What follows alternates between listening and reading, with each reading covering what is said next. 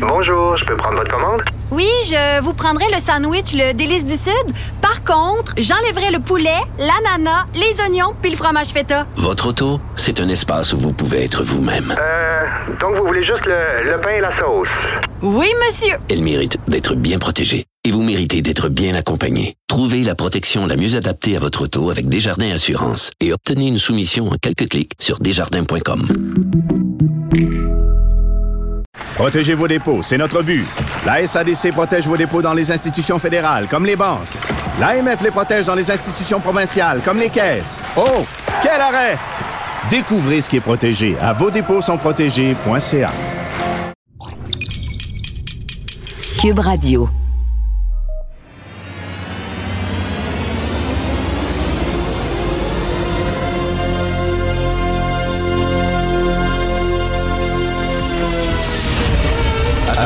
Attention, cette émission est laissée à la discrétion de l'auditeur. Les propos et les opinions tenues lors des deux prochaines heures peuvent choquer. Peuvent choquer. Oreilles sensibles s'abstenir. Richard Martineau. Martino. Un animateur pas comme les autres. Richard Martineau. Cube Radio. Bon mercredi tout le monde, merci d'écouter Cube Radio. Vous savez, les journaux reçoivent beaucoup, beaucoup de lettres de lecteurs chaque jour. hein. Ils ont l'embarras du choix, surtout avec Internet. Euh, ils en reçoivent beaucoup, donc euh, la décision de publier telle lettre et pas telle autre, c'est d'une décision éditoriale, hein, parce qu'ils ils ont vraiment le choix. Je vous dis ça parce qu'aujourd'hui, dans le National Post, il y a cinq lettres au lecteur de publier dans la page opinion, page A10. Cinq lettres au lecteur. Là-dessus, il y en a deux concernant Air Canada et l'affaire Michael Rousseau. Alors, il y a une de ces lettres au lecteur-là qui dit il faut qu'Air Canada déménage son siège social à l'extérieur du Québec, au plus sacrant, qu'il lève les feutres et qu'il s'en aille à l'extérieur du Québec parce qu'au Québec, on est épouvantable, on, on chiale tout le temps, puis on, s'en est pris à M. Rousseau. Donc, euh, il y a une loi, je ne sais pas si vous le saviez, mais c'est une loi qui oblige les transporteurs aériens à avoir leur siège social à Montréal. Et là, ils disent, ben, on n'a rien qu'à changer cette loi-là et à permettre à Air Canada de déménager. Et l'autre lettre au lecteur s'intitule Air Canada CEO Defended c'est euh, ça va à la défense de Michael Rousseau et ça dit que Michael Rousseau ne fait partie d'une longue liste de personnalités qui ont été victimes du fascisme pur laine québécois. Victimes du fascisme pur laine québécois. Et à la fin, cette lettre de Patrick Cowan Toronto se termine en disant la seule réponse à propos, la seule réponse pertinente aux Québécois suite à ce qui s'est passé avec Air Canada, c'est mange de la marde. C'est écrit mange de la shit seems much more à propos. C'est la seule réponse possible. C'est écrit dans le National Post. Les autres reçoivent chaque jour des dizaines et des dizaines de lettres. Et le fait que tu choisis telle lettre plutôt que telle autre, je m'excuse, mais c'est une décision éditoriale. C'est parce que tu veux passer un message, hein, puis tu n'es pas assez courageux de le passer toi-même. Alors, tu le passes par l'entremise, par le biais de tes lecteurs. C'est ça. Alors, eux autres, la première lettre, il y a cinq lettres. La première en haut, c'est une lettre qui dit que Michael Rousseau est victime d'un fascisme pur laine québécois et que la seule réponse à envoyer aux Québécois, c'est de manger de la marde. Voilà. Ça, je m'excuse, mais ça reflète l'opinion de beaucoup de gens au Canada anglais. Ce n'est pas vrai que c'est une lettre parmi tant d'autres et c'est pas vrai qu'elle se retrouve là par hasard en haut de la page opinion du National Post. Aujourd'hui, dans la page 6 du Journal de Montréal, les prisonniers sont classés selon leur teint de peau. Alors, les prisonniers québécois sont classés par les services correctionnels du Québec selon les teintes de leur peau, révèle une étude. Alors, bien sûr, une pratique qui défie le droit des personnes. Alors, on classe les prisonniers selon la peau foncée, moins foncée, euh, pâle, bon. euh, c'est complètement, c'est absolument débile. Il y a quatre catégories. Pâle, clair, moyen et foncé. C'est certain que ça n'a pas de sens. Cela dit, cela dit, n'est-ce pas ce que fait un peu le mouvement woke et les antiracistes 2.0 de classer les gens selon la couleur de leur peau? C'est pas un peu ce qu'ils font avec leur demande, par exemple, de quotas, avec, par exemple, si tu es blanc, tu fais nécessairement partie de la majorité qu'exploite. Et si tu noir, tu fais nécessairement partie de la minorité exploitée. Ce n'est pas ça aussi créer des catégories de gens selon la couleur de leur peau? Je pose la question parce que si c'est pas bon pour Pitou, et Dieu sait que c'est complètement stupide qu'on classe les prisonniers selon la couleur de leur peau, je pense que tout le monde s'entend là-dessus.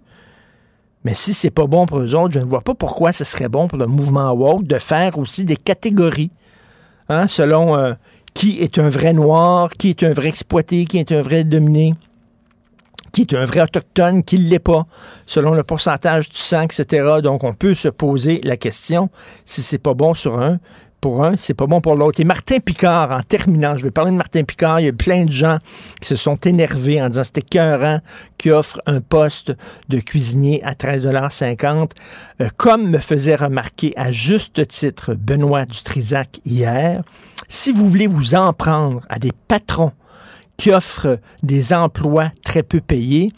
Prenez-vous-en, par exemple, à des gens comme M. Bouchard de Couchetard. M. Bouchard vaut des milliards de dollars. Il chie littéralement des lingots d'or. Et les euh, salaires qu'il propose à ses employés, des jeunes employés, c'est des salaires minables, souvent un salaire minimum, et il fait beaucoup de profit. Martin Picard, savez-vous comment ça fonctionne un restaurant? Un restaurant, la marge de profit, elle est très, très petite. Vraiment très petite. C'est pas des gens qui roulent sur l'or. Je comprends que vous voyez Martin Picard à la télévision, vous pensez que c'est un gros king de la restauration. Il roule pas sur l'or. Dans les restaurants, ils peuvent pas se permettre de, payer des gens très chers. Si vous voulez vous en prendre, parce que là, il reçoit plein de messages d'insultes. Premièrement, si vous trouvez que c'est pas assez bien payé, ben, postulez pas. Envoyez pas votre CV, puis c'est tout. Euh, boycottez son restaurant, allez pas manger là, puis c'est bien de finir. Si vous voulez vous en prendre à des gens qui ne paient pas suffisamment leurs employés, ben, prenez-vous-en à des grandes chaînes, comme peut-être, euh, je sais pas, des chaînes de restauration rapide, ou alors, comme je le disais, couche-tard, mais laissez quand même les restaurateurs tranquilles, ils payent comme ils peuvent payer. Je ne crois pas que le boss et les propriétaires euh, de, du, euh, du, pied de cochon roulent euh, sur l'art. Je ne le crois pas.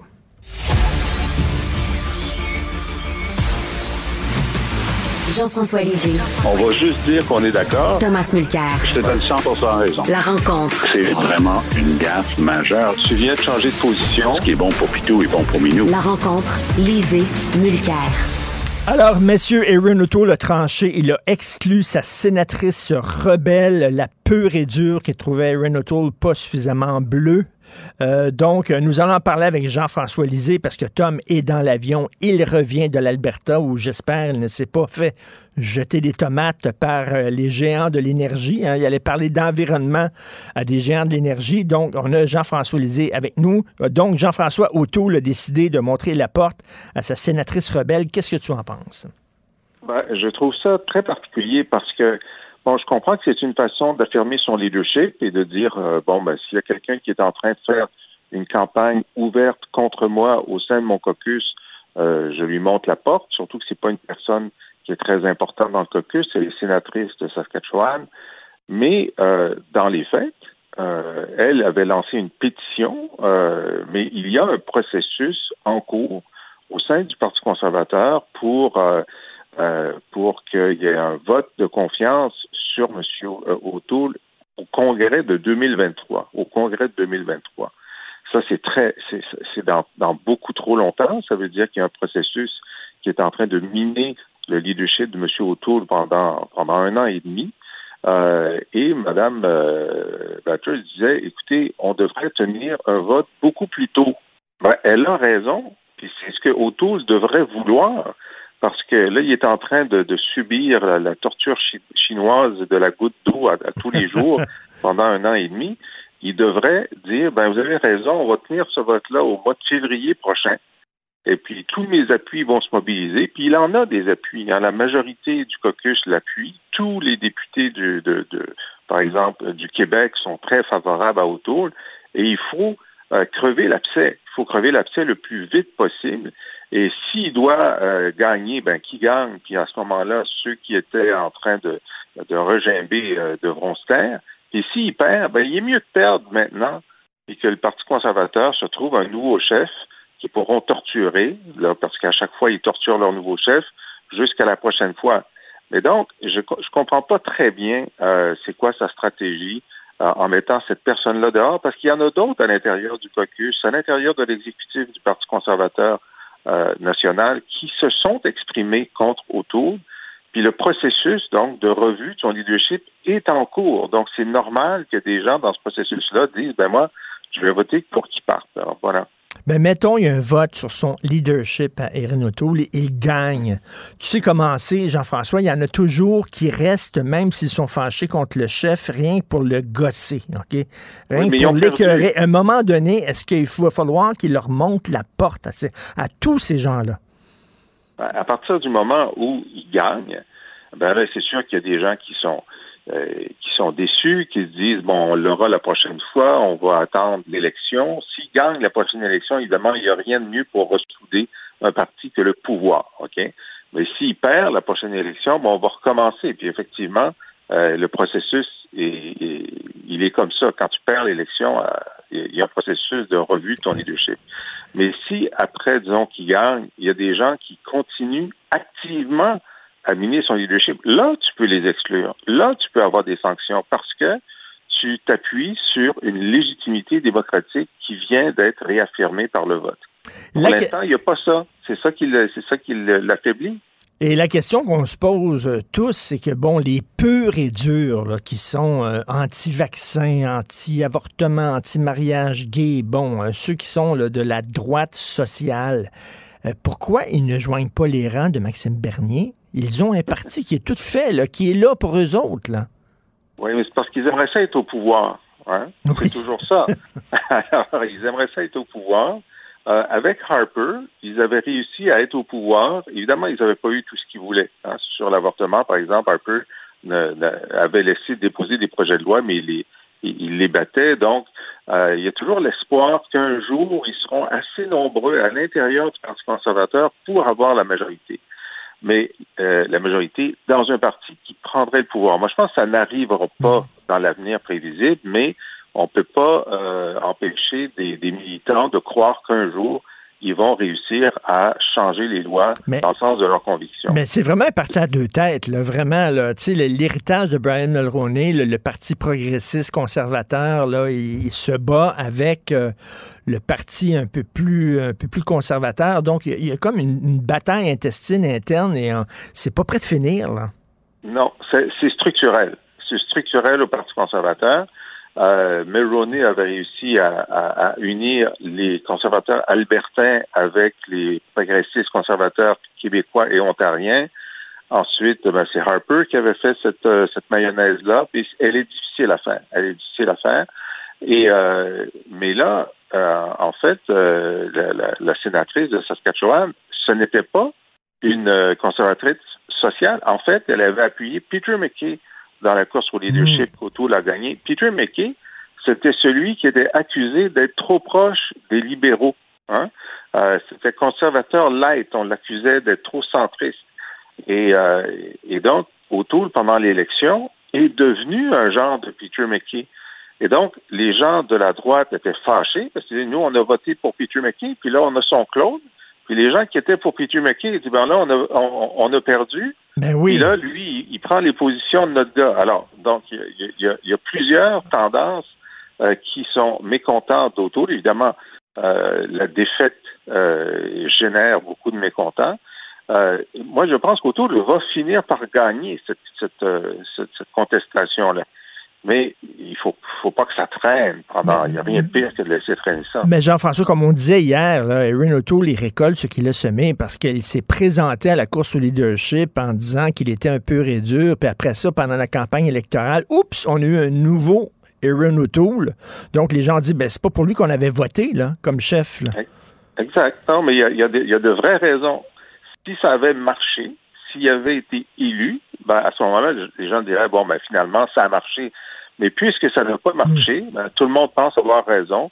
De, de, lui reprocher d'avoir oui. Qu'est-ce qu'on dit déjà là, la victoire euh, la, la, victoire à plusieurs parents et euh, la défaite est orpheline. Exact. Exactement. Donc, euh, l'enquête du coroner sur la gestion de la première vague par le gouvernement Legault, euh, on se pose beaucoup de questions parce qu'on a entendu M. Arruda, directeur de la santé publique, qui disait, nous autres, on n'avait pas dit au gouvernement, au gouvernement de prendre les, personnes âgées dans les hôpitaux et de les transférer dans les CHSLD. On ne trouvait pas que c'était une bonne idée. Euh, or, c'était une décision politique qui venait du gouvernement. C'est drôle parce que le gouvernement n'arrête pas de nous dire toutes les décisions qu'on prend sont basées sur la science, sont tous basés sur euh, la santé publique. Et lui, il dit, ben non, on n'avait pas dit ça. Donc, c'est un peu mêlant quand on écoute ça. La, la soupe commence à, être de plus en plus chaude sur la gestion de, de, la crise et du comité de, pilotage de la crise dirigé par le premier ministre euh, pendant la première vague. La question, c'est pas de savoir s'ils étaient euh, de mauvaise foi ou s'ils n'ont ont pas travaillé fort, etc. La question, c'est est-ce qu'ils ont eu des signaux leur disant qu'il fallait qu'ils s'occupent davantage des CHSLD et qu'ils n'ont pas écouté ces signaux-là? C'est ça la question. Et là, euh, la coroner commence à poser des questions très difficiles à M. Arruda, à la, à la sous-ministre. Là, on va voir Mme McCann euh, qui, va, qui va témoigner bientôt. Parce que, euh, et, et, la personne qui ne se présente pas, qu'on aimerait beaucoup entendre, c'est Marguerite Blais. Parce que Marie, Marguerite Blais, donc ministre responsable des aînés, avait dit dans une entrevue à Radio-Canada que, ben, elle, euh, tous les matins à 7 heures, à la réunion de la cellule de crise, elle était là, puis elle disait qu'il fallait s'occuper des CHSLD, mais euh, ces arguments n'étaient pas repris. Euh, des fois, on m'écoutait, mais seulement une semaine ou deux semaines en retard. Puis, euh, évidemment, ceux qui prenaient les décisions, c'était des médecins. Puis, les médecins, ils sont très concentrés sur les hôpitaux, puis ils réalisent pas comment les CHSLD, c'est aussi des lieux où on donne mmh. des soins. Alors, donc, ça, c'était assez fort comme témoignage en disant c'est pas parce qu'ils savaient pas, c'est parce qu'ils prenaient d'autres décisions. Euh, le gériatre, M. Nguyen, qui était aussi un consultant, a dit à plusieurs reprises que des signaux avaient été envoyés, mais n'étaient pas entendus à temps. Et, par exemple, on sait qu'au début de la crise, il y a un moment où le gouvernement a créé des sous-comités sur différents, différents sujets, mais pas de comité sur les aînés. Alors, pendant ce temps-là, des décisions été prises de bien, bien équiper les hôpitaux. Ils ont, on regardait ce qui se passait en Italie. En Italie, c'est les hôpitaux qui avaient été les plus touchés. Et donc, on a bien organisé les hôpitaux. Mais on a oublié les CHSLD. On a oublié les CHSLD, puis on a envoyé euh, les. Euh, D'abord, on a interdit aux CHSLD de nous envoyer des cas qui normalement devraient aller à l'hôpital à cause de la, la, dégradation de la situation médicale des patients. Et surtout qu'on a transféré les personnes âgées des hôpitaux au CHSLD, ce qui n'était pas l'idée du siècle. Exact. Puis l'autre, question qui est, qui est bizarre, c'est que un plan d'urgence pour équiper les CHSLD en cas de, de pandémie existait depuis 2006, mais n'a pas été utilisé au moment où la crise a commencé. Alors, à quoi ça sert de, de, de préparer des plans tu les sors pas du tiroir au moment où ça devient important. Tout à fait. Écoute, Jean-François, il nous reste trois minutes, mais je veux à tout prix parler de ta chronique dans le Devoir aujourd'hui, euh, qui risque de faire jaser. Tu dis, Jean-François, qu'on est plus complaisant envers les hommes toxiques qu'envers les femmes toxiques. Hein? quand, quand il y a des problèmes de harcèlement, dès que c'est une femme, on réagit très rapidement. Est-ce que tu trouves qu'effectivement, on est sexiste? Non, c'est pas exactement ce que je dis. Alors, je dis deux choses.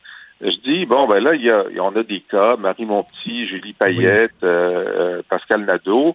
Il y a des cas où euh, les, les, les, femmes ont, ont, ont, eu des processus, mais il y en a où ils n'ont même pas pu savoir de quoi ils étaient -hmm. accusés. C'est le cas de Marie Monti et de Pascal Nadeau. Ça, c'est un problème procédural important qui touche aussi des hommes qui sont accusés de harcèlement au travail euh, et qui ont moins de droits à, à se défendre que euh, des hommes ou des femmes qui sont accusés euh, aux criminels, par exemple. Ça, c'est un problème. L'autre problème pour lequel il n'y a pas de solution, c'est que, je dis, pendant des siècles et des millénaires, des hommes de pouvoir toxiques ont pu être caractériels, colériques, sans, sans avoir de rétribution, sans coup férir. Mm. Mais là, maintenant des femmes sont au pouvoir, euh, en, en plus grand nombre, elles arrivent au pouvoir à un moment où ces comportements-là ne sont plus Ben, tolérés. c'est ça. Alors, c'est la coïncidence dans le Ben temps. oui. Il me semble que si on l'avait toléré pendant une couple de siècles, pour leur donner une chance aux femmes toxiques de sévir comme les hommes toxiques, ben, il y aurait une justice là-dedans. Évidemment, je ne dis pas que les comportements euh, toxiques sont, euh, sont, sont tolérables. Je, Hum, je hum, constate simplement que euh, ils n'ont pas eu leur tour au pouvoir.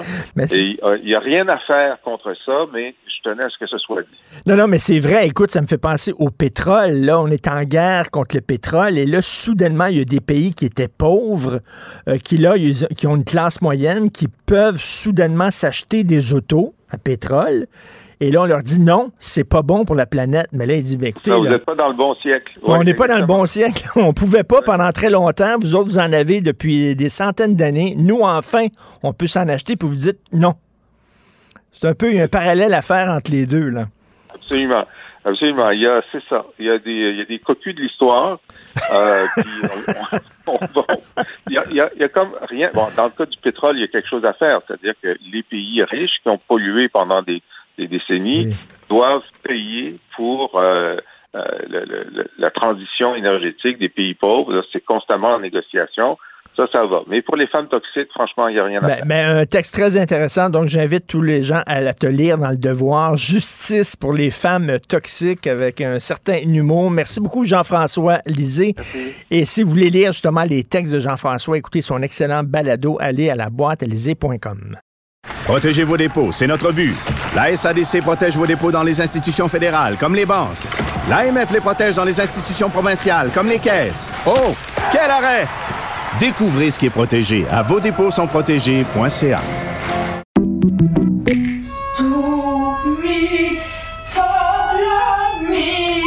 Votre maison, c'est un espace où vous pouvez être vous-même.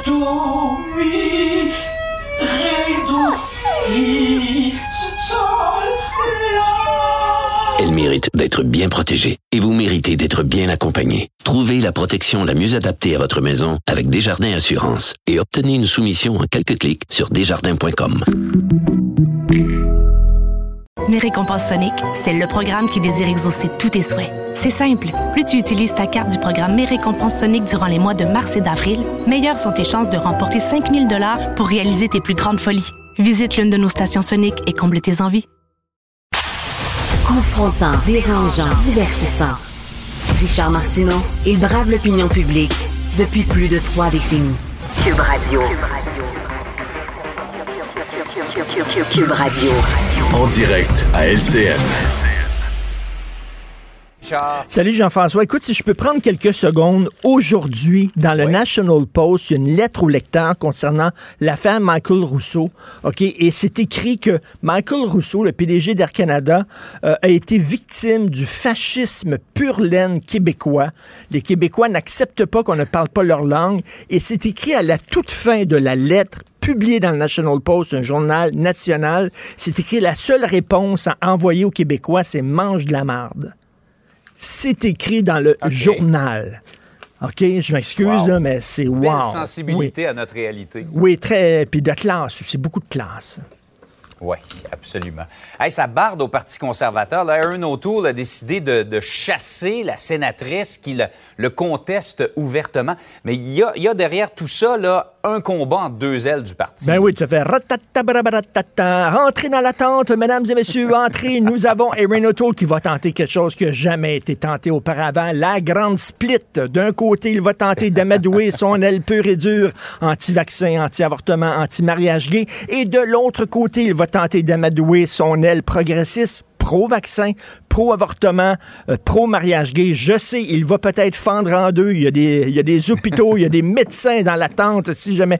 Non, mais vraiment, là, il est pas, c'est vraiment le grand écart et il tente de rassembler ces gens-là. Mais écoute, il y a plusieurs partis qui sont comme ça. Pense au Parti libéral du Québec qui, d'un côté, veut courtiser les francophones. hein.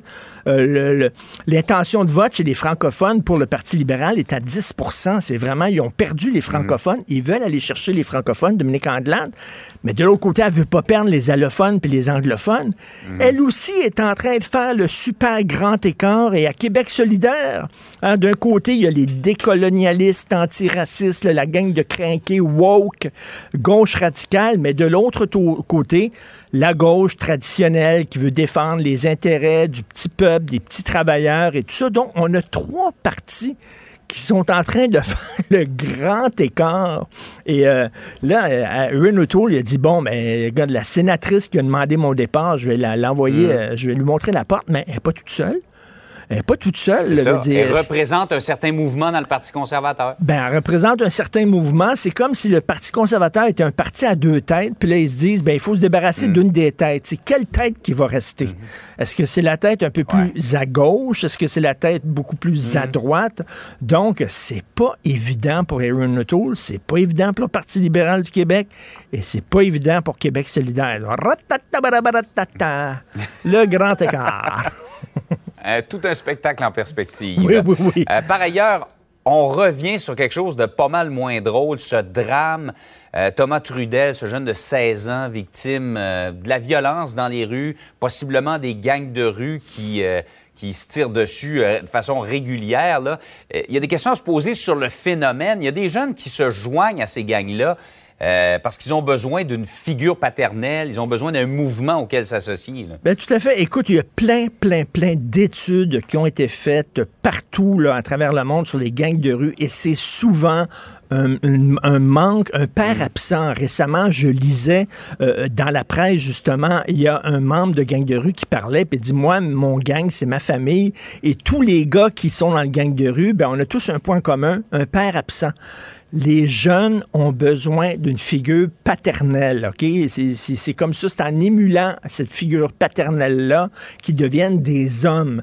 Alors, s'ils n'en ont pas dans leur famille, ils vont s'en chercher peut-être à l'école, d'où l'importance d'avoir des professeurs masculins. C'est un modèle à présenter à nos enfants. Peut-être au travail, peut-être que le, le patron, tiens, autoritaire, va devenir la figure paternelle ou dans des gangs de rue. Et moi, je pense à ça. C'est quoi l'image qu'on envoie des hommes à nos jeunes, des pères? hein? Le père, le patriarcat, c'est mauvais, le patriarcat. Le père, c'est un père. D'un côté, tu as le père tyrannique, euh, autoritaire, euh, qui écoute pas personne, qui bat sa femme, etc. Et de l'autre côté, tu as le papa cornichon. Vous savez de quoi je parle? Toutes les publicités Ben, qu'on J'ai voit. jamais entendu les- cette expression, mais je me doute qu'est-ce que ça veut dire. Ben, les publicités, là, c'est- le, père, il fait bien. Heureusement qu'il y a sa femme pour y expliquer. Le père cornichon, le niaiseux, l'imbécile, Ouais. le symphorien, le crébasile, tu sais, vraiment, là. Ouais. Et je- ça serait le fun d'avoir un modèle. Et je sais pas si tu as vu le, le- le magnifique film Gaz Bar Blues, il y a quelques années, un film québécois avec Ouais. Serge Thériault, où c'était un Ouais. père qui élevait tout seul ses trois enfants dans une station d'essence. C'était une image du père qui était fantastique, extraordinaire. Donc, je pense que nos jeunes ont besoin de ça. Et les gars, c'est facile de faire un enfant. Ça prend une minute. Ça donne beaucoup de plaisir. Mais après ça, il faut être présent pour les élever, nos enfants. Ça, c'est un autre paire de manches. Mais moi, l'italien, Ouais. le, le, le pain de main, je comprends pas, mais là, là. Et il n'y a pas de guide, il a pas de guide d'utilisation ou d'instruction avec l'enfant qui vient, mais Non. c'est d'avoir un équilibre entre être autoritaire et, et bienveillant. Je dirais pas, je Et dirais pas cornichon. Et là. c'est pas, c'est pas évident, là. C'est ça, là. Exactement. Absolument. Hey, Richard, une belle Salut, journée. bonne journée tout le monde. Bonjour, je peux prendre votre commande? Oui, je vous prendrai le sandwich, le délice du Sud. Par contre, j'enlèverai le poulet, l'ananas, les oignons puis le fromage feta. Votre auto, c'est un espace où vous pouvez être vous-même. Euh, donc vous voulez juste le, le pain et la sauce? Oui, monsieur. Elle mérite d'être bien protégée. Et vous méritez d'être bien accompagné. Trouvez la protection la mieux adaptée à votre auto avec Desjardins Assurance et obtenez une soumission en quelques clics sur desjardins.com. Ici Ricardo. Et Émilie, marchand d'IGA. On a envie de vous inspirer à bien manger. À moins de 5 la portion. Suffit de repérer les produits valeurs sûres et de les cuisiner avec une de nos recettes. Les valeurs sûres, c'est bien pensé, hein? Bien sûr! Détails sur IGA.net. Martino, il n'y a pas le temps pour la controverse. Il a jamais coulé l'eau sous les ponts. C'est lui qui la verse. Vous écoutez Martino. Cube, Cube Radio. Alors, la semaine dernière, euh, dans les pages euh, du Journal de Montréal, dans la section Faites la différence, Robert Limman, l'ancien chef du Parti Égalité qui défendait les droits des anglophones et l'ancien maire de Côte-Saint-Luc, écrivait à propos de M. Michael Rousseau euh, en disant, vous savez, là, il représente tellement pas la communauté anglophone. Je veux dire, vraiment, des anglophones unilingues comme ça, il y en a plus. En fait, Michael Rousseau ne représente que lui-même parce que les anglophones ont changé et ils sont tous bilingue maintenant. Et là, il y a Martin Drapeau aujourd'hui qui écrit une excellente lettre. Monsieur Drapeau, il est psychologue, clinicien, chercheur et il est professeur titulaire de psychologie du counseling à l'Université McGill et qui dit, je m'excuse, mais la vendeuse anglaise de chez Eton, qui parlait pas français, elle existe encore. À l'époque, moi, quand j'étais jeune, on disait la grosse vendeuse anglaise de chez mais on n'a pas le droit de dire ça maintenant, c'est grossophobe. Donc, on va dire la vendeuse anglaise de chez elle existe encore. Il y en a encore euh, des unilingues anglophones. Martin Drapeau est avec nous. Bonjour, Monsieur Drapeau. Bonjour, M. Martineau. Merci de me recevoir. Ben, vous êtes sacrément courageux parce que M. Drapeau, dans votre lettre, dans votre lettre qui est, qui est très bonne d'ailleurs, qui est excellente et assez drôle, mais vous vous en prenez à, à des collègues quand même de l'université où vous dites, moi, régulièrement, il y a des collègues, il y a des professeurs qui ne parlent pas français. Oui, c'est ça. Écoutez, euh, je l'ai fait pour différentes raisons. D'une part, quand j'ai lu la lettre euh, de M. Lemon, j'ai trouvé curieux, euh, sachant son implication dans le parti Equality, puis sachant un peu l'historique, en fait, des positions de ce parti-là quant à la, question de la langue. Je trouvais aussi qu'il avait une vision. Écoutez, j'aimerais bien le croire. J'ai des amis anglophones qui sont parfaitement bilingues, qui vivent leur langue, qui vivent aussi, respectent le français. Il n'y a aucun doute que ça existe. Sauf que dans mon quotidien à moi, euh, c'est pas tout à fait ce que j'observe. Je voulais donc peut-être proposer une vision moins romancée, peut-être plus, euh, plus nuancée de ce qui peut se passer au Québec, notamment à Montréal.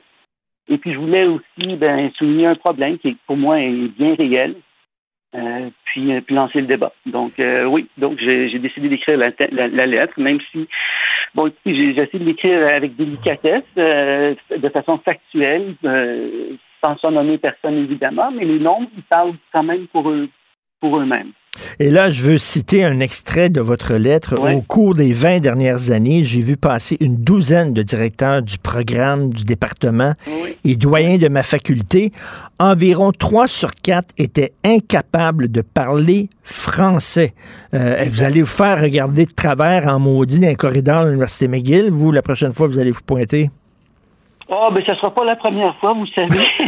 J'avais aussi écrit un texte sur différents euh, processus d'admission qui avait été mis de l'avant. L'année dernière, j'avais écrit un, premier texte et puis un deuxième texte qui avait fait. Je m'étais attiré lire de certaines personnes que je considère un peu radicalisées. Le, terme qu'on emploie aujourd'hui, c'est woke. En même temps, je me dis, bon, ben, peut-être que ça peut lancer euh, le, débat, peut-être que ça peut permettre de, de, de de mettre la question de l'identité, de la langue euh, sur, la table. Peut-être que c'est moi aussi qui devrais les regarder de travers quand j'ai trois dans le corridor et non Ah, que c'est bon, ça. Quel... Euh, tout à fait. C'est vous qui devriez les regarder de travers. C'est eux qui devraient avoir honte. Euh, Monsieur Drapeau, j'ai demeuré récemment, là, à peu près un an et demi au coin de Peel et Sherbrooke, donc tout à côté de l'Université McGill. Je peux vous dire que des unilingues anglophones, j'en croisais, mais toujours régulièrement dans ce coin-là, dans les restaurants, dans les commerces, les, les, les, étudiants de l'Université McGill aussi, hein, lorsqu'ils font des manifestations, par exemple, parce qu'ils manifestent souvent, euh, lorsqu'ils font des manifestations, toutes les pancartes sont en anglais seulement, là. Oui, mais je crois que je ici, je ferais quand même, euh, j'apporterais un bémol, c'est-à-dire que ce sont l'université à McGill, c'est une université euh, anglophone, donc c'est un fait, c'est indéniable. Euh, il y a une portion très significative de, la clientèle étudiantienne qui sont des, anglophones, qui sont euh, euh, proviennent d'en dehors du Québec, le Canada, les États-Unis, un, peu partout.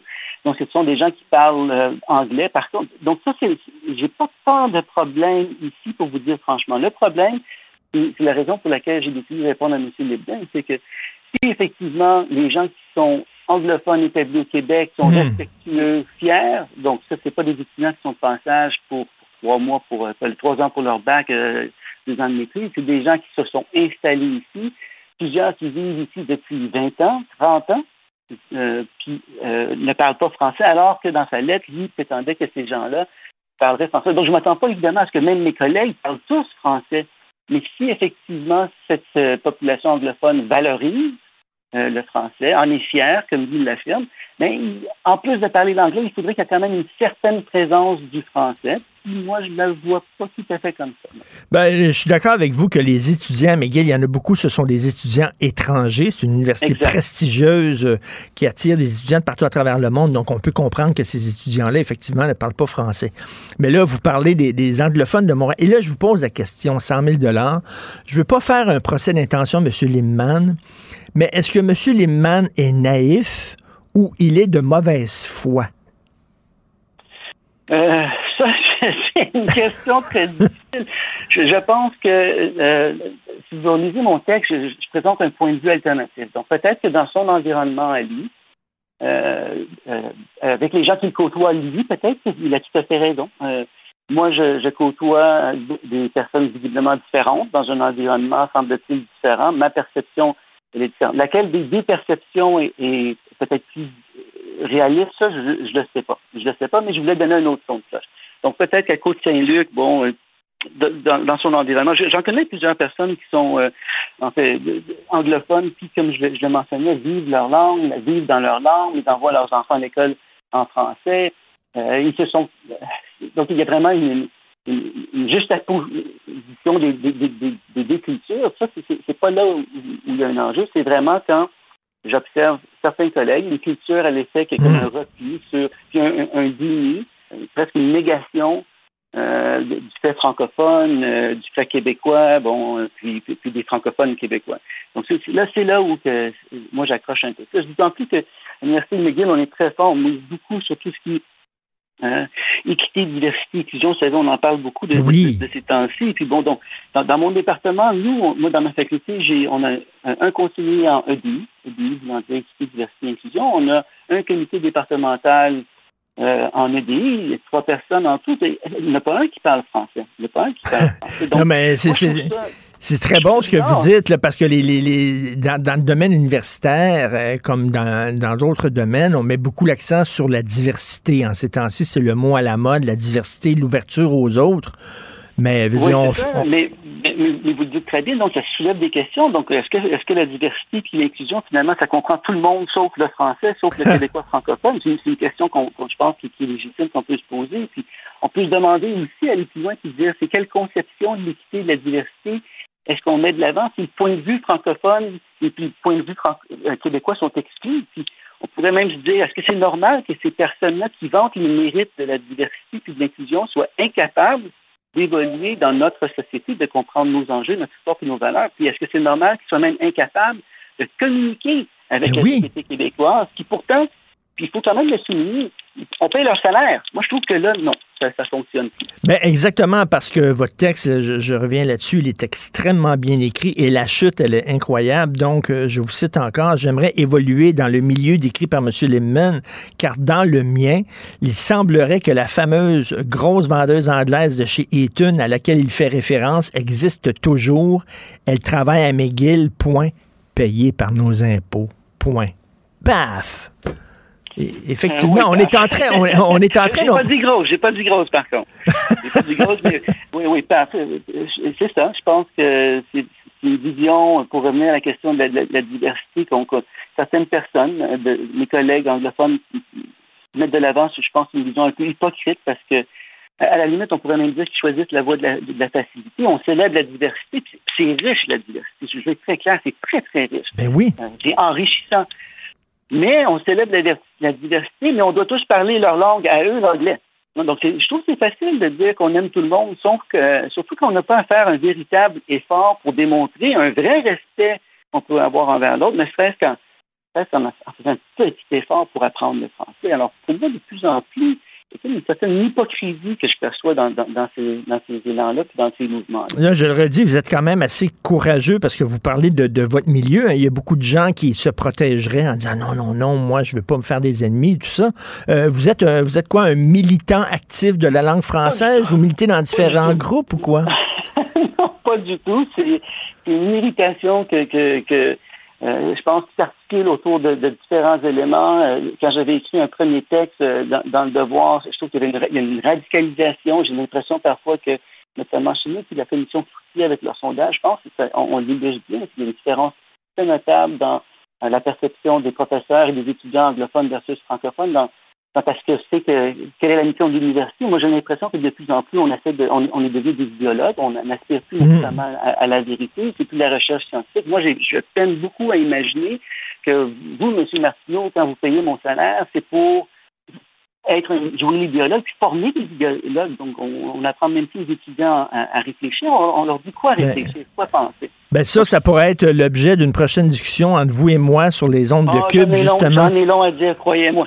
J'en ai long à dire sur la liberté académique et sur justement le, le rôle des profs qui n'est pas de remplir euh, les, les jeunes euh, avec de faire la, de la propagande, mais d'enseigner. Bon, écoutez, on a vos coordonnées, on vous garde en mémoire, puis on se reparle bientôt. Et moi, euh, continuez d'écrire, puis j'ai hâte de lire votre prochaine lettre. Merci bien. Merci beaucoup, monsieur. Martin Drapeau, psychologue clinicien, chercheur et professeur à l'Université McGill. L'émission de Richard Martineau est aussi un balado. Écoutez au moment qui vous convient en vous rendant sur l'application ou le site cube.radio. Le, le commentaire de Félix Séguin, un journaliste d'enquête pas comme les autres. Hey Félix, quelle incroyable histoire, l'enlèvement du fils de la fondatrice des restaurants Cora. C'est complètement hallucinant. C'était quoi une rançon de 11 millions de dollars qu'on voulait demander? Incroyable, hein? 11 Ben oui. millions de dollars. 11 millions, c'est beaucoup, là. Et le texte d'Érika Aubin dans le Journal de Montréal aujourd'hui nous raconte tout ce qui est arrivé avant cette demande de rançon-là. Et je trouve ça assez intéressant de revivre un peu ces événements-là euh, lors du procès de Paul euh, Zaidan devant jury au Palais de justice de Laval. Alors, Zaidan, on le sait, c'est un ex-franchisé de chez euh, Cora à l'île des Sœurs, selon les prétentions de la poursuite. Et lui, il fait face à des accusations euh, d'enlèvement, l'enlèvement de Nicolas euh, qui est le fils la fondatrice des, euh, des Cora. Alors, il nous- elle nous explique, Erika, ce qui se passe cette journée fatidique du 8 mars 2017 où M. Tsouflidis est enlevé. Il est 21h30, il y a un individu qui se présente à son domicile qui dit « J'ai perdu mon chemin ». Déjà, là, c'est un peu bizarre parce que maintenant, c'est assez rare avec les téléphones cellulaires qu'on se cogne à une porte en disant « J'ai perdu mon chemin », n'est-ce pas? Enfin, M. Euh, Tsouflidis euh, sort à l'extérieur pour aider l'homme et là, euh, plutôt qu'aider un homme à retrouver son chemin, il voit en tout cas un- un- son ravisseur euh, sortir ce qu'il croit être une arme à feu. Il se couche au sol. Il y a deux personnes masquées alors qui vont vider la maison. Euh, la poursuite affirme qu'il vole 3000 dollars en petite monnaie, en monnaie. Et là, lui, il est ligoté avec des attaches autobloquantes, comme on appelle euh, en anglais des tie wraps. Et euh, il est embarqué, dit-il, comme un morceau de bois dans le coffre d'une Volvo bleue. Et là, c'est que pendant le trajet, il appelle le 911 quand il réussit à se défaire de ses attaches, t'imagines? Wow. Et c'est là que les policiers sont au courant de ce qui se passe. On a isolé pour vous même un extrait assez long de l'appel au 911. OK, on écoute ça. Je suis dans une valise de voiture. Je suis en train de me faire kidnapper pour une une blague. Mon nom est Nicolas Tsouflidis. 151, chemin du. Oh, Monsieur, juste. 9 251 de Clarence Chanson dans une Volvo. Quatre individus. Je suis dans une valise de voiture, c'est pas une blague. Mon nom c'est Nicolas. Je tuer, je cours déjeuner. Aidez-moi. Ah mon Dieu, ça donne froid dans le dos. C'est incroyable. T'imagines ce que tu dois, tu dois sentir que ta dernière heure est arrivée. Quand tu es dans le coffre d'une voiture comme ça, puis tu as la chance de. T'as la chance, parce que c'est une chance, hein, parce que sinon, euh, je veux dire, euh, s'il n'était pas de ses liens, il n'aurait pas pu appeler, bien sûr. Alors, il poursuit son témoignage en disant qu'après euh, avoir fait ce, ce- ce tour de voiture bien malheureux dans un coffre, on l'amène dans un sous-sol et là, il est menotté, attaché avec des chaînes euh, aux chevilles et des, euh, des chaînes, aux, des menottes aux mains, des chaînes aux chevilles. Et là, il voit ses malfaiteurs, ses ravisseurs, et puis là, il y a des gens qui sont cagoulés. Et là, on téléphone à sa mère, et c'est là qu'on leur demande 11 millions de dollars, sauf que les ravisseurs, bien sûr, vont regarder son téléphone cellulaire et vont voir qu'il a appelé au 911. Moi, c'est un autre moment où je pensais que ma vie est terminée. Ben oui.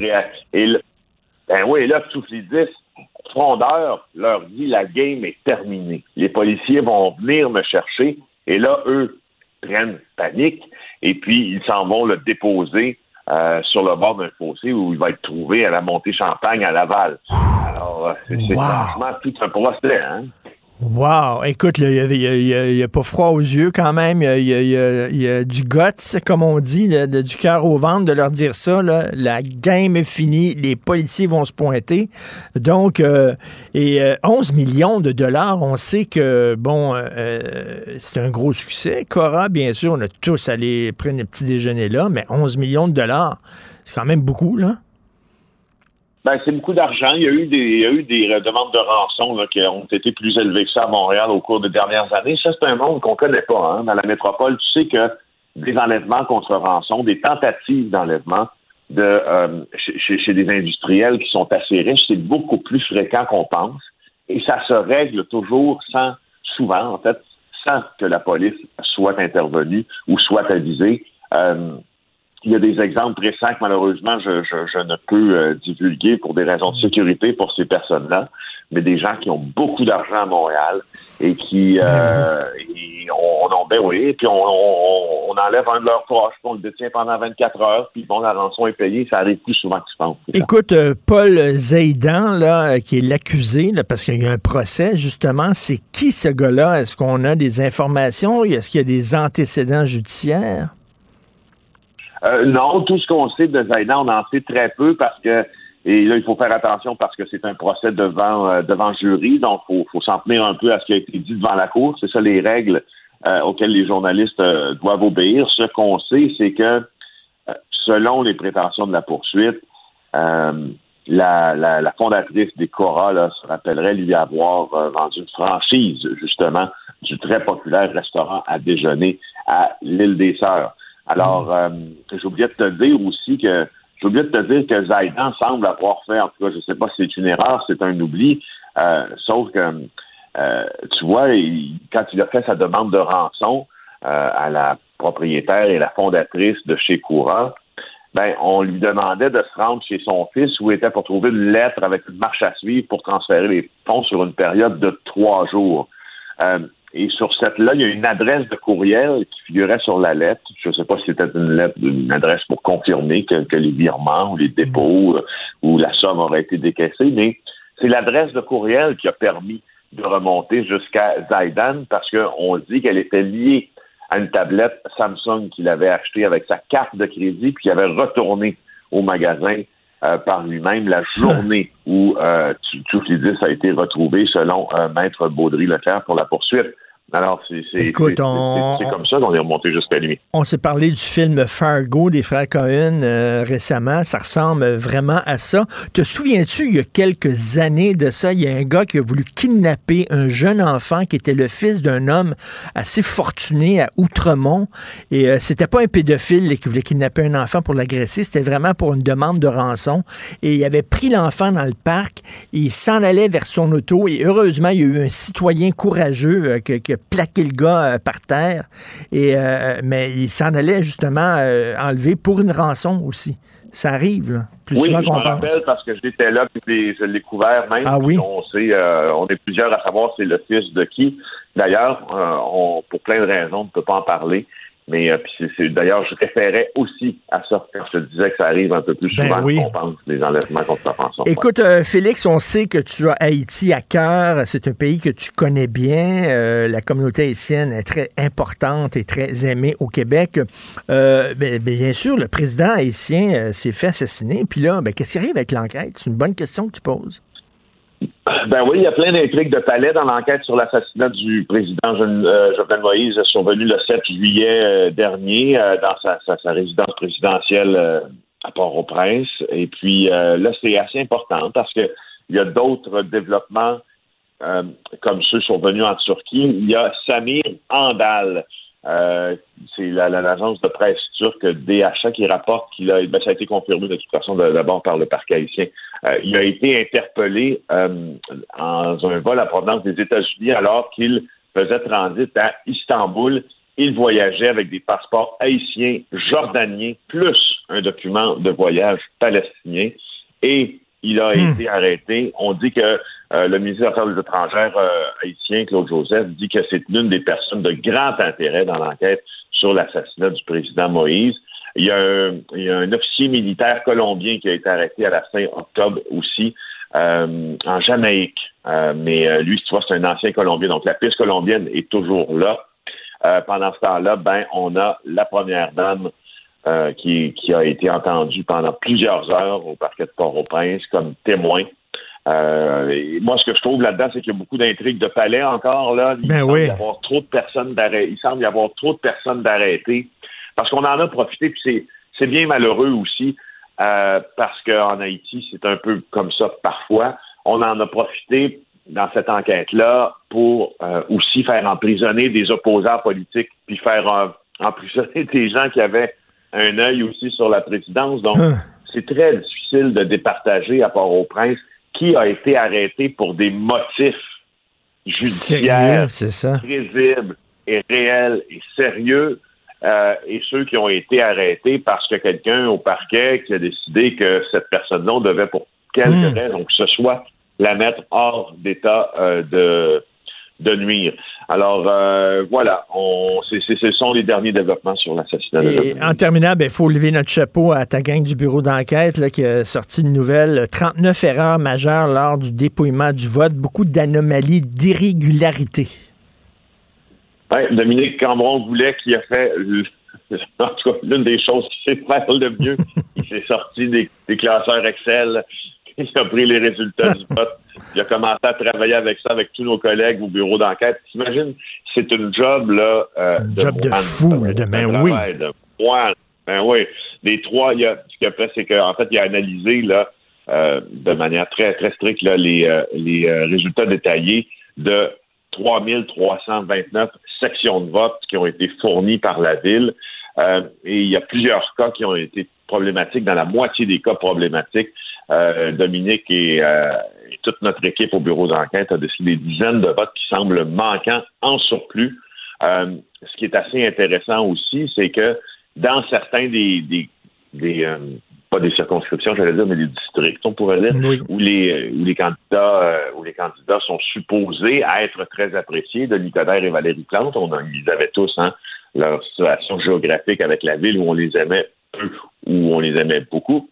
Ben, il semble que là, il y a des votes qui sont pas correctement comptabilisés, puis qu'il n'y a pas de- des votes qui devraient leur, leur être attribués qui ne le sont pas. Bref, il pourrait y avoir un impact sur l'élection parce que dans les dans les coins où c'est très, très, très, très serré, où il y a des recomptages judiciaires qui sont demandés. Ben oui, et là, la Ça question qu'on se pose, bien sûr. Alors, bravo. La question qu'on se pose, bien sûr, on ne le sait pas. Est-ce que c'était vraiment le résultat d'une distraction des gens qui ont compté les votes ou c'était vraiment malveillant? On ne le sait pas encore. Là. On peut pas le savoir. On ne sait pas encore, sauf qu'on ne peut pas le savoir, mais, mais euh, on prend la situation euh, au sérieux, là, dit Mathilde Vincent, euh, qui, est, qui est la porte-parole d'Élection Montréal. Euh, et voilà, on saura, on saura pourquoi les erreurs ont été faites probablement au cours des prochains jours. Prochains jours. Merci beaucoup, Félix. Bonne journée. On se reparle demain. Salut. Bye. Pour une écoute en tout temps, ce commentaire de Félix Séguin est maintenant disponible en balado sur l'application Cube ou en ligne au cube.ca. Tout comme sa série balado Narcos PQ qui dresse un portrait de l'industrie criminelle à travers des entrevues avec de vrais narcotrafiquants. Cube Radio. Isabelle est en train de vider sa maison qu'elle a vendue grâce à l'accompagnement de l'équipe de Duproprio. Elle quitte avec la fierté d'avoir vendu son espace elle-même. Duproprio, on se dédie à l'espace le plus important de votre vie. Un message d'Espace Proprio, une initiative de Desjardins. Gardez le nez dans vos affaires avec Simon Philibert.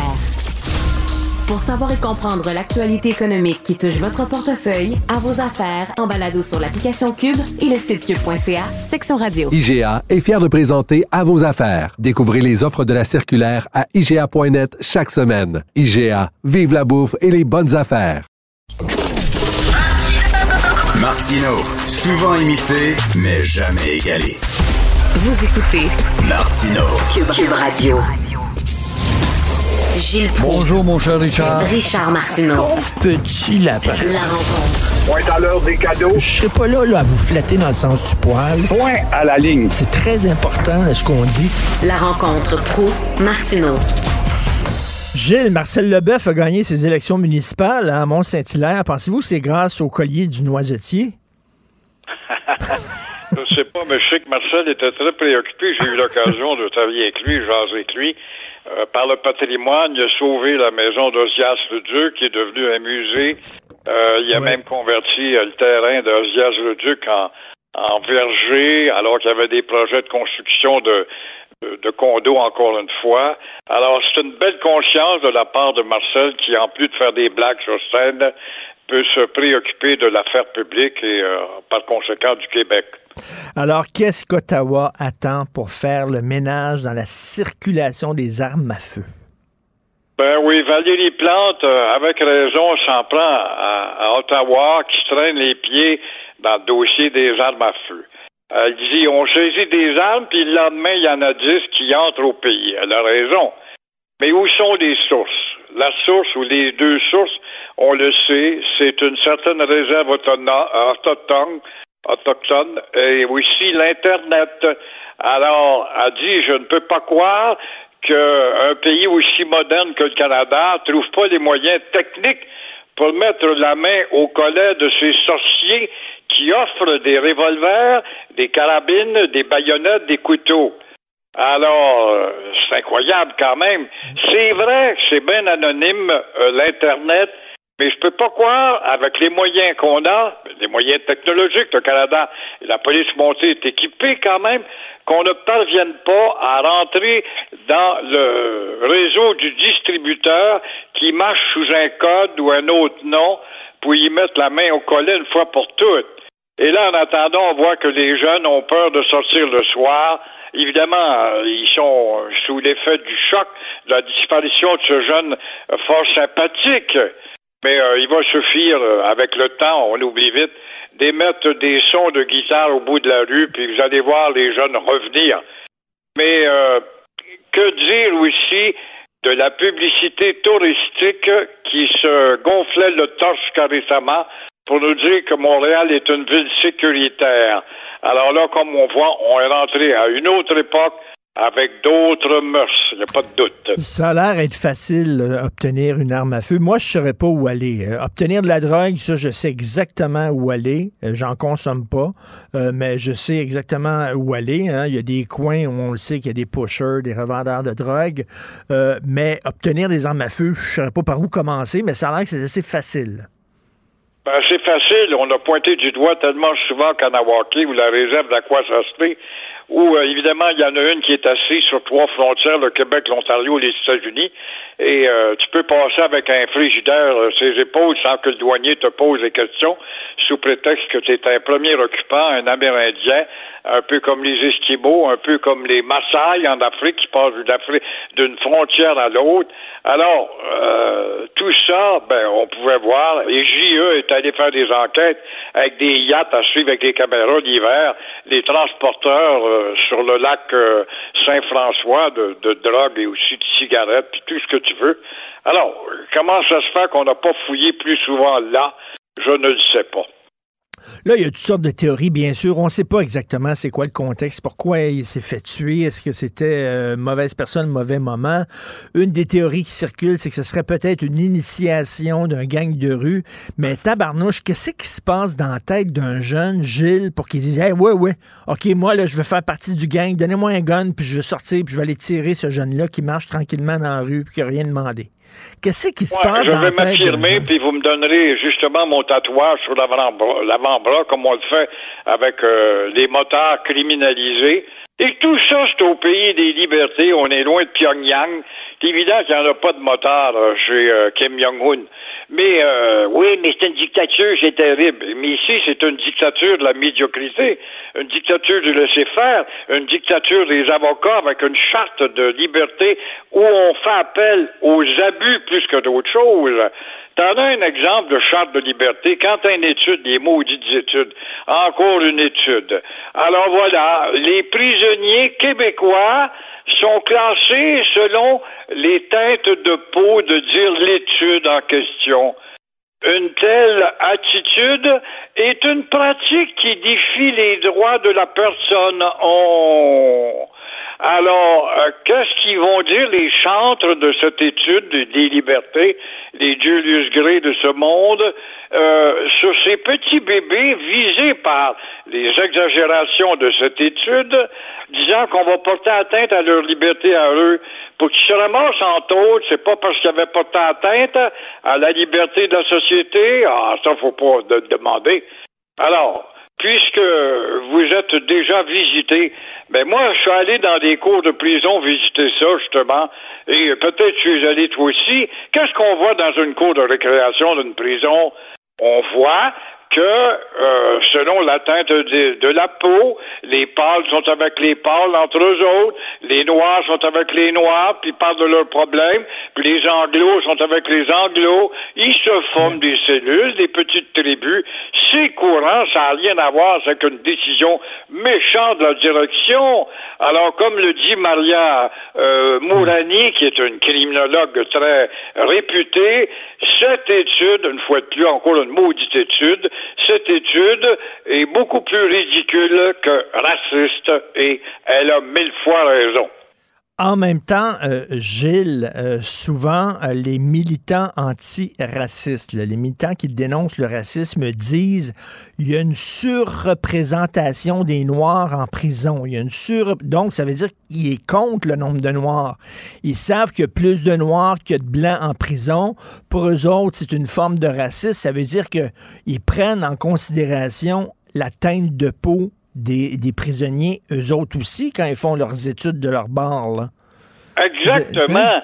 Ça veut donc dire que les mairies de toutes les villes de l'Amérique du Nord et du Québec, de plus en plus maintenant, et du Canada, quand on fait cette évaluation sociologique-là, on passe pour raciste, mais comment se fait-il qu'ils sont majoritaires et à chaque fois qu'il y a un pénitencier quelque part, sont majoritaires, si ce n'est pas dû au fait que évidemment, il y a un effet d'entraînement psychologique au sein de cette communauté pour dire tu vas devenir un gars, tu vas t'affirmer vite.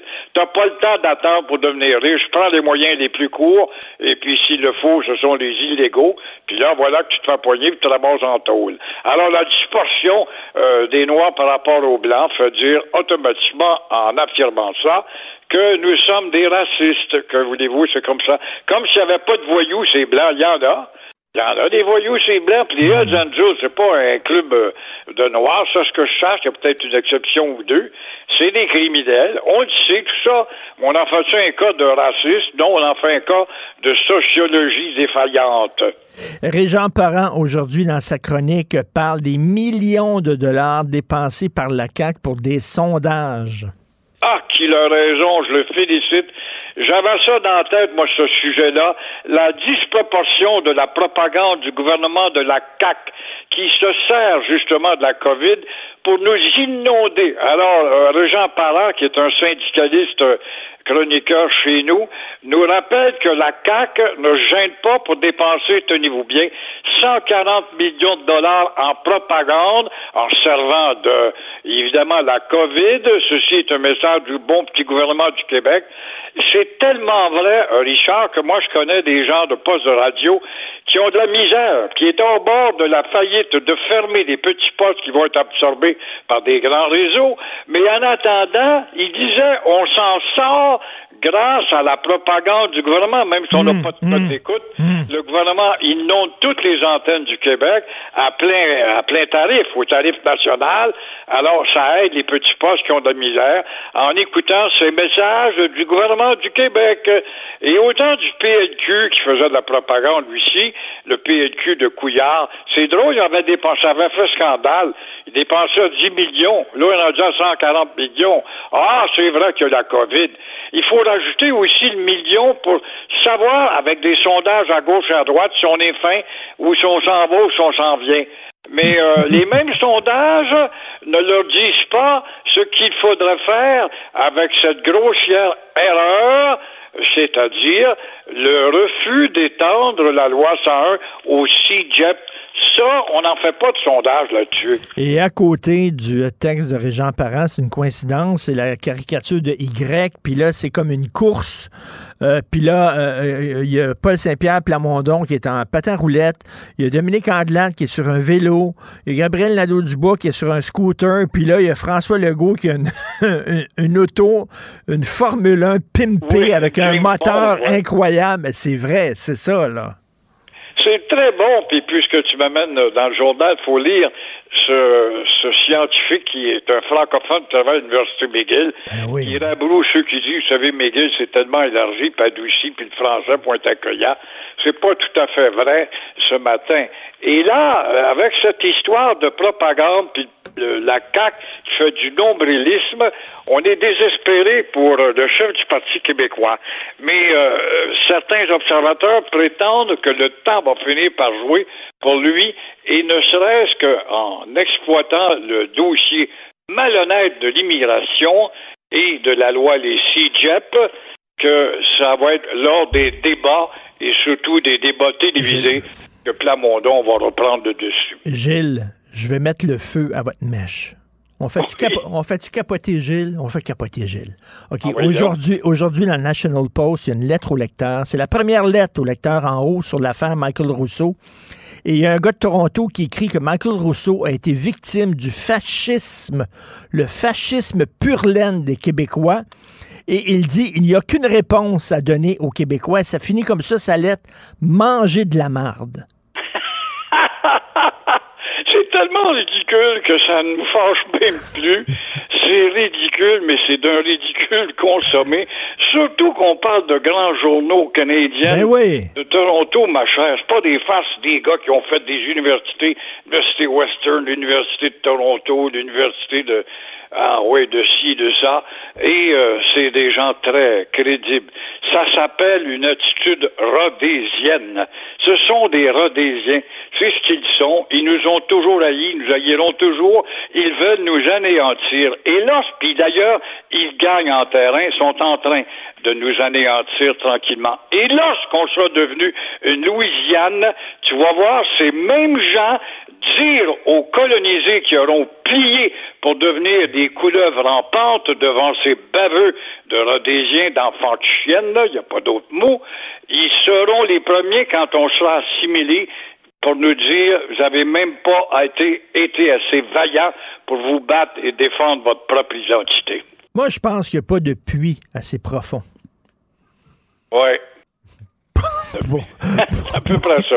Pour atteindre la profondeur. ça, ça ne nous fâche même plus, mais c'est ça le danger.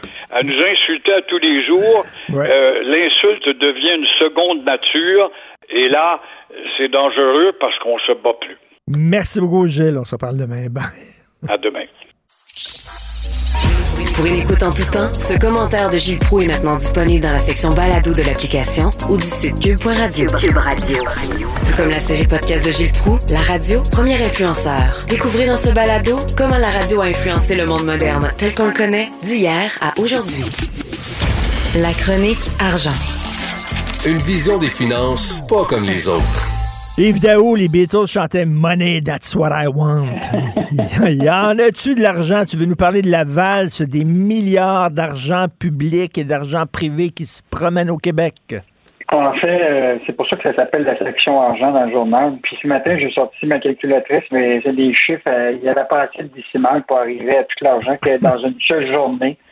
Écoute, euh, hier, d'abord, euh, Ubisoft euh, a annoncé qu'ils vont investir au Québec plus que 945 millions de dollars sur une période de 10 ans.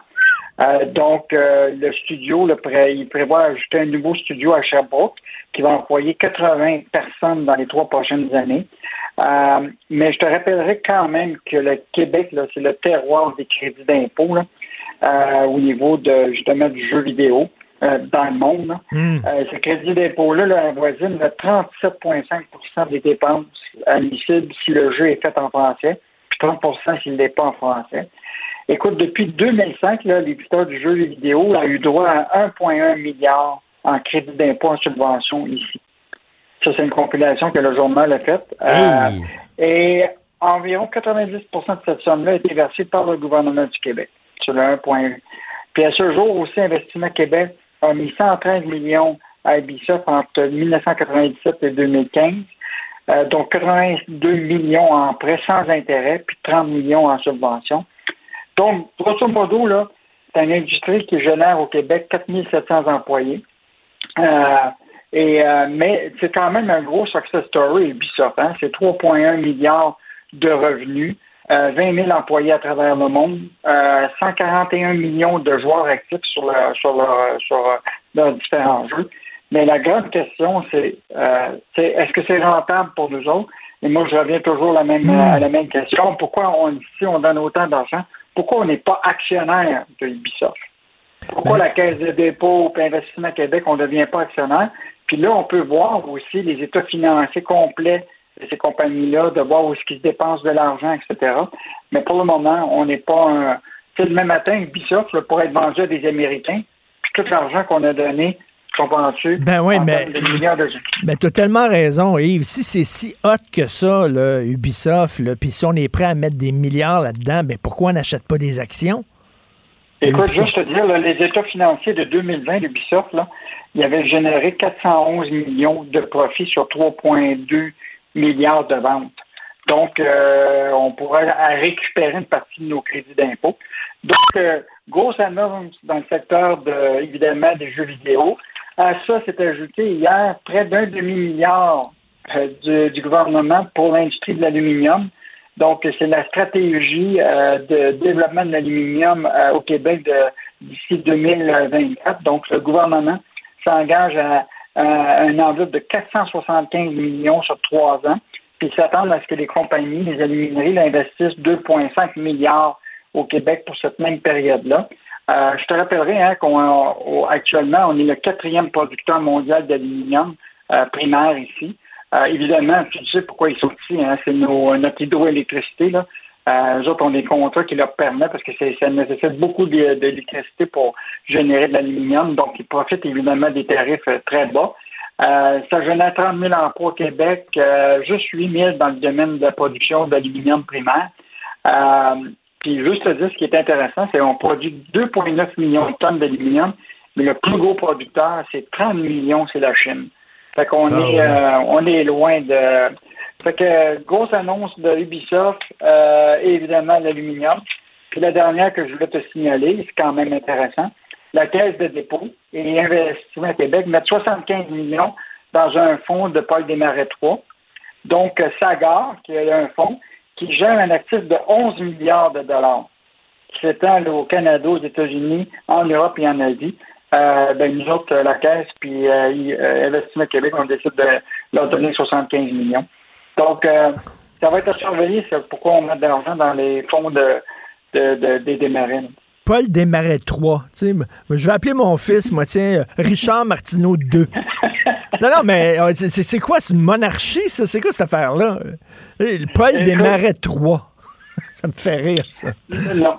Ben, même moi, c'est ce, que je questionne, c'est la pourquoi la Caisse et Investissement Québec est obligé de mettre 75 millions alors qu'ils ont des actifs déjà de 11 milliards. Ben oui. Ben oui, eh, tout à fait. Comment ça se fait qu'on aide des. Tu sais, on devrait aider les petites entreprises, les start-up qui ont besoin d'argent, mais eux autres, qui ont les poches tellement profondes. Je veux dire, ces gens-là, ça chie littéralement des lingots d'or, puis là, il faudrait leur donner des millions. En tout cas, écoute, il faut rappeler hein, euh, le succès de l'industrie du jeu vidéo à Montréal. Il faut le rappeler que ça, c'est grâce à Bernard Landry.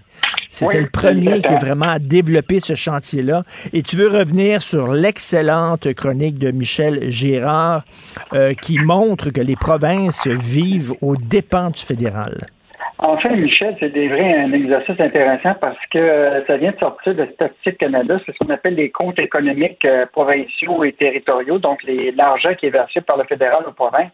Écoute, pour l'année 2020, là, euh, le fédéral a donné à tout le monde plus d'argent que l'impôt qu'ils ont recueilli des, des, des, des, des, euh, provinces. Donc, euh, déjà, là, euh, l'Ontario et le Québec ont, eu 70 milliards de plus que le montant qu'ils ont versé en impôts en 2020. Bon, évidemment, on, la COVID a eu un, un impact important. Mais ce qui est intéressant, c'est l'analyse que Michel a faite sur entre 2010 et 2020, là, sur 11 ans, là, c'est le Québec euh, qui a eu le plus de, de rentabilité que le fédéral. là. Écoute, on a eu 225 milliards de plus que les revenus en impôts qu'on a versés au fédéral. 225 milliards. Fait que euh, c'est pas le temps pour- c'est pas le temps qu'on se sépare, je pense. Donc, mais, écoute, euh, mais- mais ce qui est quand quand même fascinant, et sur cette même période-là, les Albertains, euh, eux autres, ont donné 180 milliards de plus au fédéral qu'ils en ont reçu en 11 ans. Ah, ben Donc, c'est c'est euh, pour ça qu'ils chialent. C'est pour ça qu'ils sont en maudit en disant nous autres, on donne, puis cet argent-là va dans les poches des Québécois. Ils vont se séparer avant nous autres. Je te le dis. là. Ben, mais l'affaire, ce qui va arriver, c'est que s'il y a moins de pétrole, puis il y a plus d'hydroélectricité dans 10-20 ans, peut-être que c'est nous autres qui va donner plus d'argent à l'Alberta. Ben oui. Mais comme dit à la fin de sa chronique Michel Gérard, quand le premier ministre Albertin Jason Kenney se plaint de la péréquation tout en pointant le Québec qui reçoit la plus grosse portion du gâteau, il faut pas trop lui en vouloir parce que c'est peut-être vrai. Écoute, Yves, en terminant, tu es encore jeune, tu vas peut-être avoir un autre enfant qui s'appelle le Yves Daou 2. non, moi, moi je suis je suis pour la simplicité volontaire, comme les démarrais. Et là, ça va s'arrêter. Si Paul Desmarais 3 a euh, un, un- un fils, ça va être Paul Desmarais 4, ça s'arrête où, ça, exactement? Ah, bref. ah, bon, bon, on verra. On verra. Merci Yves Daou, on se reparle demain. Salut. plaisir. Au revoir. Pour une écoute en tout temps, ce commentaire d'Yves Daou est maintenant disponible en balado sur l'application Cube ou en ligne au cube.ca. Tout comme sa série Balado, mêlez-vous de vos affaires. Un tour complet de l'actualité économique. Cube Radio. William et Sébastien ont enfin trouvé le condo de leur rêve. Ils l'ont acheté avec l'aide d'une courtière immobilière recommandée par Confia. Parmi les courtiers qui leur ont été proposés, William et Sébastien ont choisi de faire affaire avec Hélène. Elle connaissait bien le quartier et d'emblée, elle a compris leurs besoins. Ça a tout de suite cliqué. Mais quand même pas autant qu'entre William et Sébastien. Confia, on se dédie à l'espace le plus important de votre vie. Confia fait partie d'Espace Proprio, une initiative de Desjardins. Ben oui, on le sait. Martineau, ça n'a pas de bon sens comme il est bon. Vous écoutez Martineau. Cube Radio. Alors, le ministre de la Santé du Québec, M. Christian Dubé, a annoncé euh, lundi un soutien financier de 150 000 afin de poursuivre le déploiement de l'approche 180 qui permet de fournir des services pour prévenir et traiter l'obésité infantile. Donc, il a débloqué 150 000 pour combattre l'obésité infantile. Nous allons parler avec la docteure Julie Saint-Pierre, qui est pédiatre justement à la clinique 180 de Montréal, qui est aussi professeur-chercheur. Bonjour, docteur Julie Saint-Pierre. Bonjour. Vous êtes lipidologue. C'est quoi ce lipidologue? en fait, c'est euh, avec euh, avec ma formation, j'ai j'ai acquis des connaissances en, en cholestérol, si vous voulez, euh, qu'on simplifie les choses, puis en, en gras dans le sang. Donc, euh, c'est une spécialité euh, en fait peu reconnue euh, au Québec là, et au Canada, mais qui nous permet d'apprécier les taux de cholestérol dans le dans le sang euh, des, des, des individus. Elle est spécialiste du gras dans le sang. C'est assez, assez pointu, ça, quand même. Et c'est quoi la. Ben, c'est une bonne nouvelle, hein, 150 000 pour le déploiement de l'approche 180. Vous êtes justement pédiatre à la clinique 180 de Montréal. C'est quoi ça, l'approche 180? Ben, c'est pas compliqué, hein. C'est une approche de proximité où est-ce qu'on on est une équipe euh, de plusieurs professionnels, nutritionnistes, infirmières, kinésiologues, euh, euh, psychologues aux, besoins ou travailleurs sociaux aux besoins. Puis où est-ce qu'on prend un enfant dans son milieu de son, son environnement de proximité, sa famille, et on les accompagne dans la modification de leurs habitudes de vie afin de vaincre justement les complications qu'on peut observer dans le sang des enfants qui souffrent d'obésité, donc euh, des problèmes de cholestérol, mais aussi d'autres problèmes comme le diabète de type 2 et euh, l'hypertension ou l'apnée du sommeil. Il y a une explosion euh, justement d'obésité chez les enfants, on le note. Euh, Est-ce que ça vous surprend, vous? Ben pas du tout. Ça fait quand même euh, une quinzaine d'années que je le crie euh, sur tous les toits au Québec. C'est une pandémie socialement transmise que l'OMS nous, nous nous demande de de- de- d'adresser depuis euh, 2002 en fait. Euh, même le Sénat canadien avait émis euh, des re- recommandations euh, il y a déjà plusieurs années. Euh, donc, euh, c'est important qu'on qu'on voit aussi que la pandémie ne nous a pas aidés. Puis, puis, vous savez, on focus beaucoup sur sur l'obésité en ce moment, qui, qui est un terme vraiment bafoué. Les gens vivent avec beaucoup de préjugés euh, lorsqu'ils en sont euh, atteints. hein. Rappelons que c'est une maladie depuis 2013. Euh, donc, euh, c'est- important qu'on puisse s'occuper de cette maladie-là, c'est vrai, mais en même temps, nos habitudes de vie pendant euh, pendant la pandémie ont beaucoup changé et, et pas nécessairement pour le mieux. Eh ben, euh, vous m'en parlez? Je peux, je peux vous en parler. Je rentre plus dans mes pantalons, Christy. Vraiment. Ben, on a tous eu, on a tous eu des petits moments de faiblesse hein, pendant Ben la oui. pandémie. C'était l'inconnu. Puis il y a des études qui commencent à nous dire, avec des pédopsychiatres, des nutritionnistes, euh, chez les enfants, chez les parents, qui nous dit que face à l'inconnu, là, on, on était dans une situation que personne n'avait de référence. Là. Des pandémies, on n'a pas euh, vécu euh, euh, des tonnes, ni vous ni moi. Donc, on était tellement apeurés qu'on on s'est mis à, à- on s'est désorganisé comme parents. Donc, on n'a pas planifié. On a laissé les enfants un petit peu à eux-mêmes dans les maisons. Euh, donc, plus d'écran, moins de sommeil, moins d'activité physique. Puis, bien entendu, ben, ce qui est intéressant des études qui commencent à sortir, c'est qu'on a, on, on a excusé la situation auprès de nos enfants en, en leur apportant du réconfort alimentaire, mais Coudon, j'ai l'impression que vous avez mis des caméras chez nous. Là. Vous êtes en train de parler de ce qui se passait chez nous. Ben, ben oui, puis puis c'était, tu sais, je veux dire, il y a personne de parfait, même chez nous, là, je l'ai vu euh, à un moment donné, au tout début là, du confinement. Euh, on- à un moment donné, on se ressaisit, puis on dit, voyons, ça n'a pas de bon sens. Ben mais, oui. euh, mais, mais encore, faut-il avoir les connaissances. Et dans cette maladie-là, dans cette pandémie-là, lorsqu'on lâche euh, la COVID, bien ça, puis qu'on regarde celle de l'obésité infantile mondialement, ben c'est beaucoup une question d'éducation. Donc, il faut cesser d'avoir des préjugés envers nos parents. Il y a 30% des enfants au Québec. Ça, ça veut dire que sur 1,5 million d'enfants au Québec, il y en a à peu près 500 000 qui souffrent d'embonpoint ou d'obésité. Puis ça, c'était des données qui étaient avant la pandémie. Donc, mais, mais là, docteur Julie, docteur Julie Saint-Pierre, Oui. vous me semblez très sympathique. Je, je vous aime bien, mais je vais vous mettre dans l'eau chaude un peu. Je vais, vous poser, je vais vous poser une question extrêmement délicate, mais c'est une question que je me pose. Vous savez, on est dans une période où on célèbre la diversité corporelle et c'est parfait, c'est tant mieux, c'est génial. Mais de dire à quelqu'un, de dire à une personne qui est grosse, de dire à un gars qui est très gros, t'es beau comme ça, reste de même, surtout, prends pas de régime, essaie pas de maigrir parce que c'est de la grossophobie, on t'aime gros. C'est-tu un service à rendre à quelqu'un quand on sait que l'embonpoint amène toutes sortes de problèmes, mais même raccourcit la vie des gens? C'est-tu un service à leur rendre de dire reste gros de même, on t'aime? Ben, il faut surtout se questionner pourquoi on est rendu là. Fait que je pense que dans la dernière année, on l'a bien vu, surtout quand il y a eu la sortie du Cosmopolitan à ce sujet-là. Euh, il, y a, il y a une confusion de termes, puis aussi quand tu arrives. C'est quoi la sortie du Cosmopolitan? C'est pour ceux qui n'ont pas La- suivi. Ben, pour ceux qui n'ont pas suivi, c'est que euh, on célébrait, oui, la diversité corporelle, mais euh, c'est- devenu euh, un outil de, de marketing pour vendre une revue qui ne, ne s'adresse plus à des euh, personnes euh, trop maigres et malades Mhm. aussi, là, soit Mhm. dit en passant, c'est pas mieux. Donc, euh, donc on est à la recherche d'un nouveau marché hein, pour vendre la revue. Donc, euh, il y a, y a un biais économique énorme.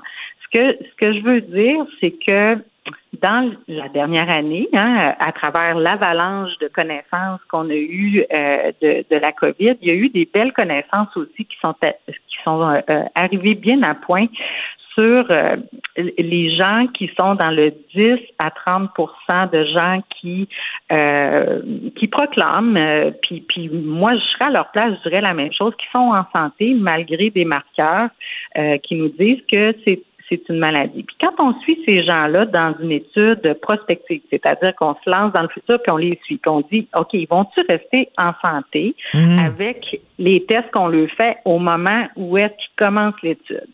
Et là, ben, surprise, finalement, on, on a pu découvrir avec ce genre d'études-là que c'est un stade précoce de la maladie. Donc, on l'a vu après l'âge, c'est la maladie de l'obésité qui était le, le plus grand risque de compliquer et de décéder de la COVID. Puis, tu sais, on. euh, Donc, moi, je- donc, je donc, regarde donc, toujours- c'est pas un service à rendre à quelqu'un de dire t'es beau, gros, surtout, maigris pas, reste gros de même. Ben, écoutez, je pense que de le dire comme ça, c'est préjudiciable. Euh, je pense que d'éduquer les gens de façon plus générale en disant, écoutez, on confond les termes. Moi, là, si j'ai des gros seins, des grosses fesses, puis j'ai une taille qui est dans les, les, le, le tour de taille où est-ce que j'ai pas de gras viscéral qui va atteindre mes artères puis mon cerveau avec l'âge, euh, j'ai le droit d'être comme ça. C'est ça la diversité corporelle. Et euh, à partir d'un certain marqueur de mon tour de taille, ben là, je je mets un pas dans la maladie. Ben oui, c'est ça, parce que là, je- on voit, là, on, on a poussé Monsieur l'acceptation. C'est important de dire, moi là, je dis toujours à mes patients ici, tout le monde là qui vient ici sont tous beaux puis belles, sont tous intelligents. Mhm. Euh, on les aime, ils ont des belles personnalités. Euh, il faut pas confondre une maladie avec l'image corporelle. C'est ça le problème qu'on a au Québec en ce moment avec ce débat-là sur la diversité corporelle. Puis c'est vrai que les personnes, les personnes grosses, comme elles, elles demandent qu'on les appelle, ont subi des préjudices incroyables de la part de même les docteurs. Un docteur sur deux, les études nous disent qu'ils sont pas bons avec les personnes qui souffrent de l'obésité. Donc, c'est sûr qu'on a un rattrapage à faire. On a beaucoup d'éducation. Il faut arrêter de dire que c'est de leur faute. Non, non, mais non, mais qu'il y a quand même un médecin qui dit à son patient ou à sa patiente, vous devriez maigrir. Il ne fait pas de la grossophobie. il a à cœur Oui. la Non, santé de son patient. Ça se dit pas de même. C'est là où est-ce qu'il y a eu un problème. puis C'est ça que c'est ça à quoi je vais m'attaquer dans les prochaines années. C'est comment on intervient auprès d'une personne qui souffre de cette maladie-là. Mhm. Tu vas pas dire à quelqu'un euh, qui souffre euh, du sida, tu vas pas t'adresser. On, on a eu ce débat-là sur la façon de s'adresser aux personnes vulnérables qui ont une maladie euh, préjudiciable. Donc, c'est la même chose avec la maladie de l'obésité. Il y a une façon de s'adresser à eux. Et ça, ben, Obésité Canada, l'année passée, à l'été, on a émis des nouvelles lignes directrices pour être capable de mieux s'adresser aux personnes, de demander la permission. Tu sais, moi, quand je dis à un enfant, aux parents, est-ce que je pourrais aujourd'hui vous demander qu'on discute de la courbe de croissance de votre enfant? J'ai des inquiétudes. Amener comme ça, là, j'ai jamais vu personne se fâcher. Et, et les gens, là, dans la majorité des cas, les gens Ben, vont se mettre à brailler dans mon bureau, mais pas Ben, c'est ça. les Mais- parents. Ben, en disant, enfin, quelqu'un nous aide. Bon, il faut dire aux gens, c'est pour toi, c'est ton bien-être à toi, c'est ta santé qui m'inquiète. Je te Oui, dis pas ça parce que je te trouve. Il faut que les gens arrêtent de leur dire aussi bouge plus, mange mieux. C'est pas ça. C'est une mu- maladie multifactorielle. Si tu es déprimé, si tu viens de te séparer, si tu es tout seul avec trois enfants qui ont des retards de, des- de, de développement, ça se peut que tu sois pas dans un bon mood pour entendre ça. Sais, fait il y a, il y a toute une approche qui est très, très, très multiprofessionnelle, puis c'est ça l'approche 180. Ben, c'est excellent, c'est clair, c'est une excellente réponse aux questions que je me posais. Donc, euh, oui, c'est une façon de, une façon de faire, c'est une façon de dire.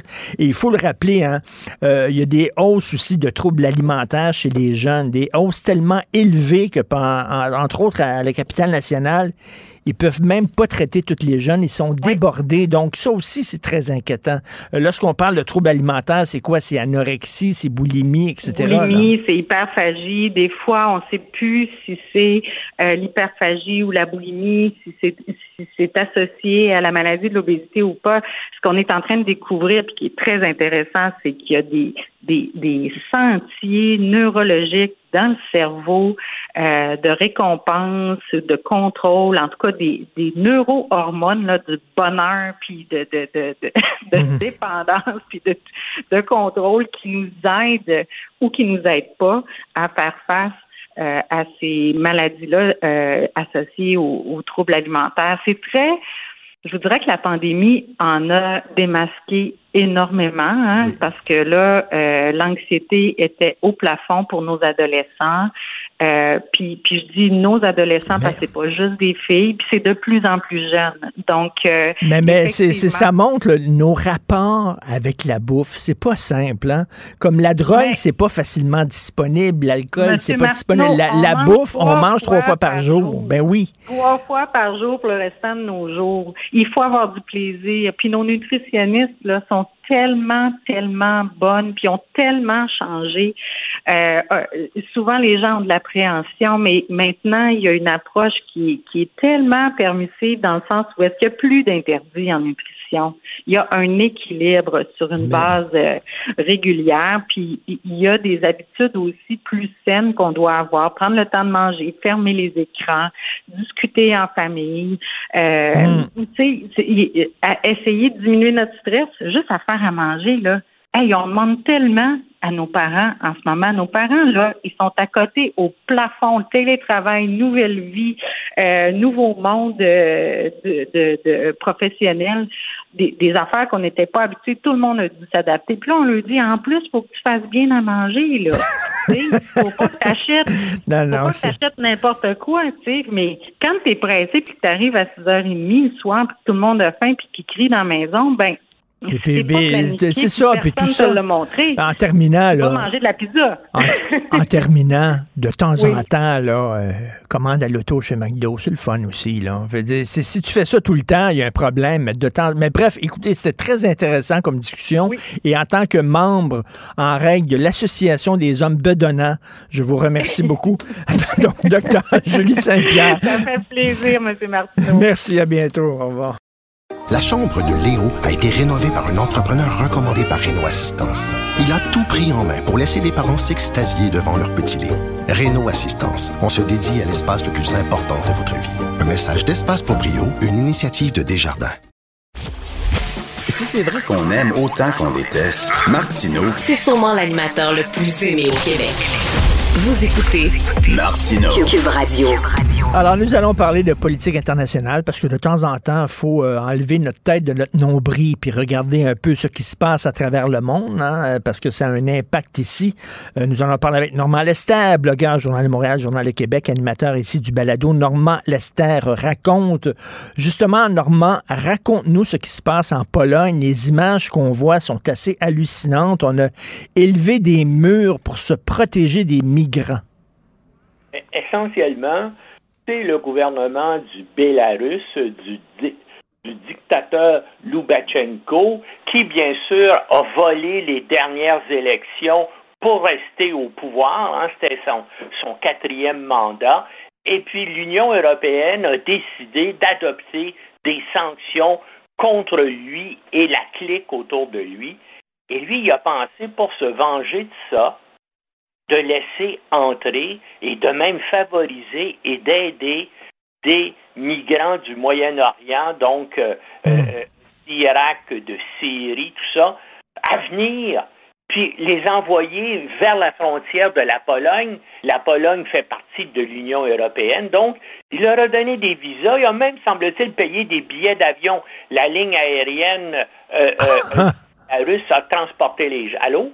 Oui, oui, oui, oui, non, non, j'en reviens pas. Il a payé des billets d'avion pour qu'ils se Oui, pointent. oui, puis il euh, a donné donc, et puis là, ben, il y a des milliers de euh, migrants euh, provenant d'Afghanistan, de Syrie, enfin de tous les pays où il y a des problèmes au Moyen-Orient, et Dieu sait qu'ils sont nombreux, qui sont là, et puis bien sûr, les Polonais veulent pas les laisser entrer, et, et donc ça crée euh, des tensions, et puis bien sûr, ça crée des problèmes pour l'Union européenne, parce que euh, euh, bien sûr, euh, Loubachenko dit écoute, je vais, il, il laisse entendre, je vais les renvoyer chez eux pourvu que vous, vous arrêtez de prendre des sanctions contre moi. Eh bien, ça, tout ça euh, va arrêter.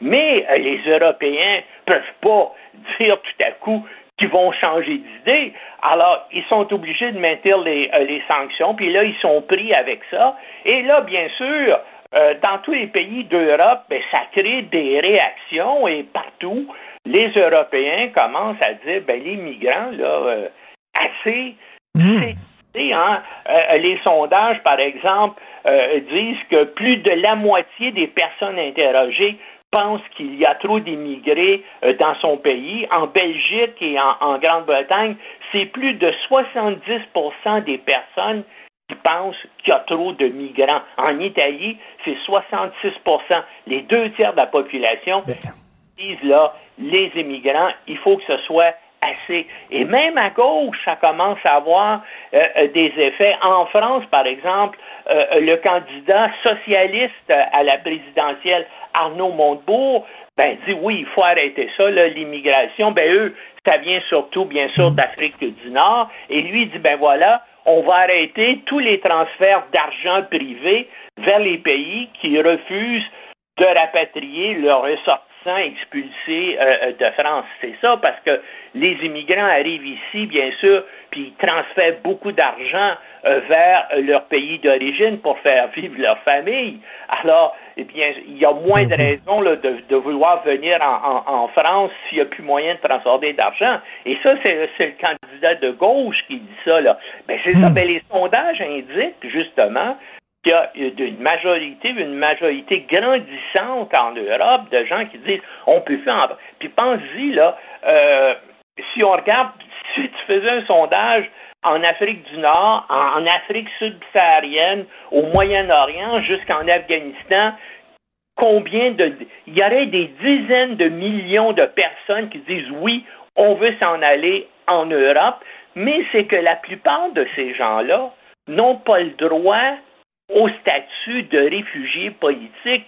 Et- et- bien sûr, ils prétendent qu'ils en sont, mais en réalité, c'est des réfugiés économiques dans le peut-être 80 à 90 Et, et c'est ça, Normand, c'est qu'on peut pas le blâmer quelqu'un de vouloir euh, améliorer euh, ses conditions de vie en déménageant, en immigrant dans un pays plus riche. On peut pas lui en vouloir, mais sauf que on ne peut pas accueillir toute la misère du monde. C'est impossible. À un moment donné, ça bouleverse trop l'équilibre interne des pays. Je sais que ça a l'air sans cœur de voir des Non, immigrants qui mais pense-y, s'il faut accueillir tout le monde, ben, organisons des charters, puis on va vider l'Amérique centrale, on va vider Ben oui. Haïti, on va vider plusieurs pays du monde, et tout le monde va venir ici. Ça, ça ne peut pas, ça ne peut pas durer. Puis bien sûr, qu'est-ce que ça fait? Ça, Ça favorise les partis d'extrême Ben, droite. tout à fait, tout à fait. Il va avoir, il va avoir un backlash à un moment donné. L'extrême droite, c'est pour ça qu'il est en train de monter.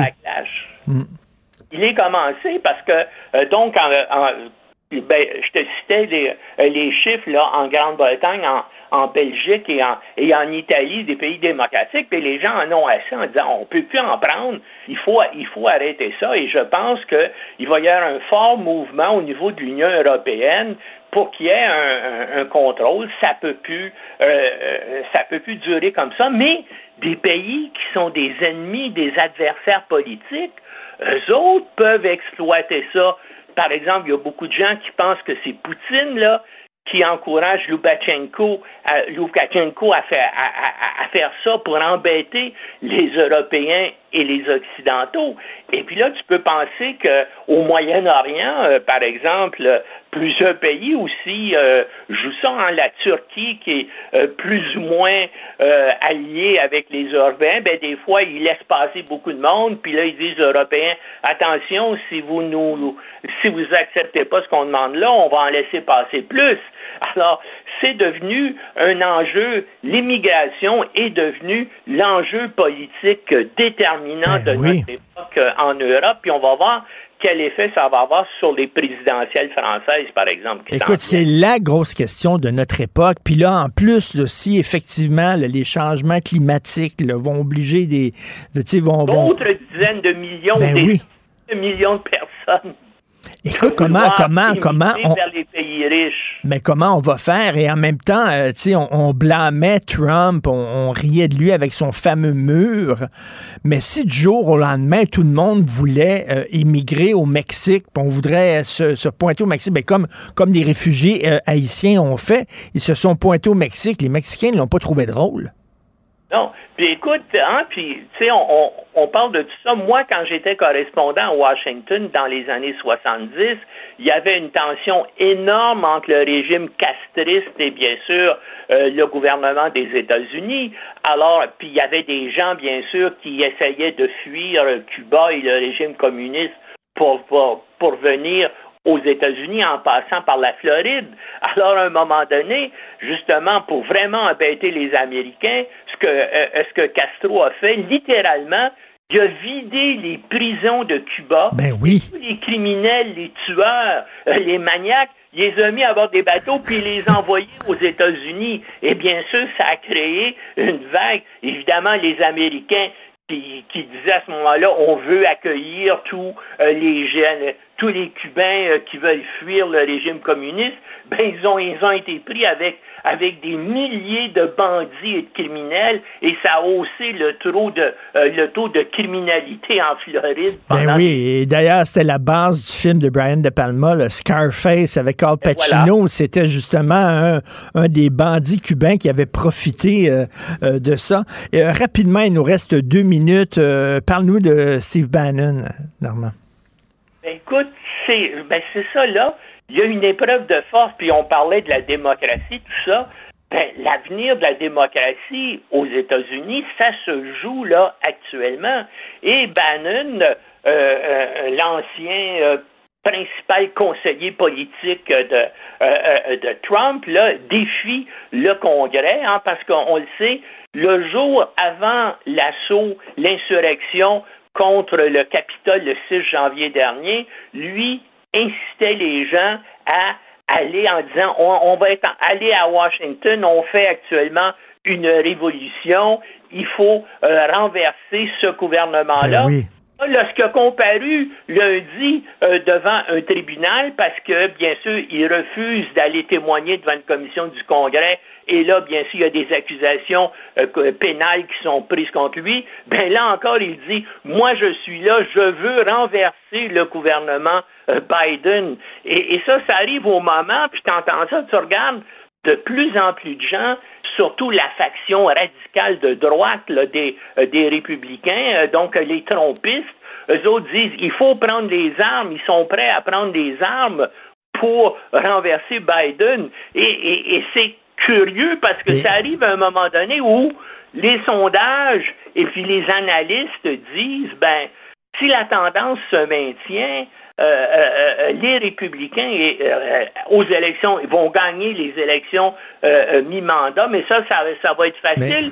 On, on leur projette au moins 10 sièges de plus à la Chambre des représentants, puis ils vont en- remporter aussi l'élection présidentielle de, euh, de 2020. 2022. Mais, mais écoute, c'est assez, c'est assez inquiétant et surtout de voir Steve Bannon qui dit euh, aux démocrates qu'il leur promet l'enfer. Voilà. Je vous promets l'enfer, ce sont des menaces à peine voilées. Donc, j'invite les gens à lire euh, ta chronique, Normand, le Congrès, l'épreuve de Trump dans les pages du Journal de Montréal. Merci beaucoup, Normand Lester. Pour une écoute en tout temps, ce commentaire de Normand Lester est maintenant disponible dans la section balado de l'application ou du site cube.radio. Cube Radio.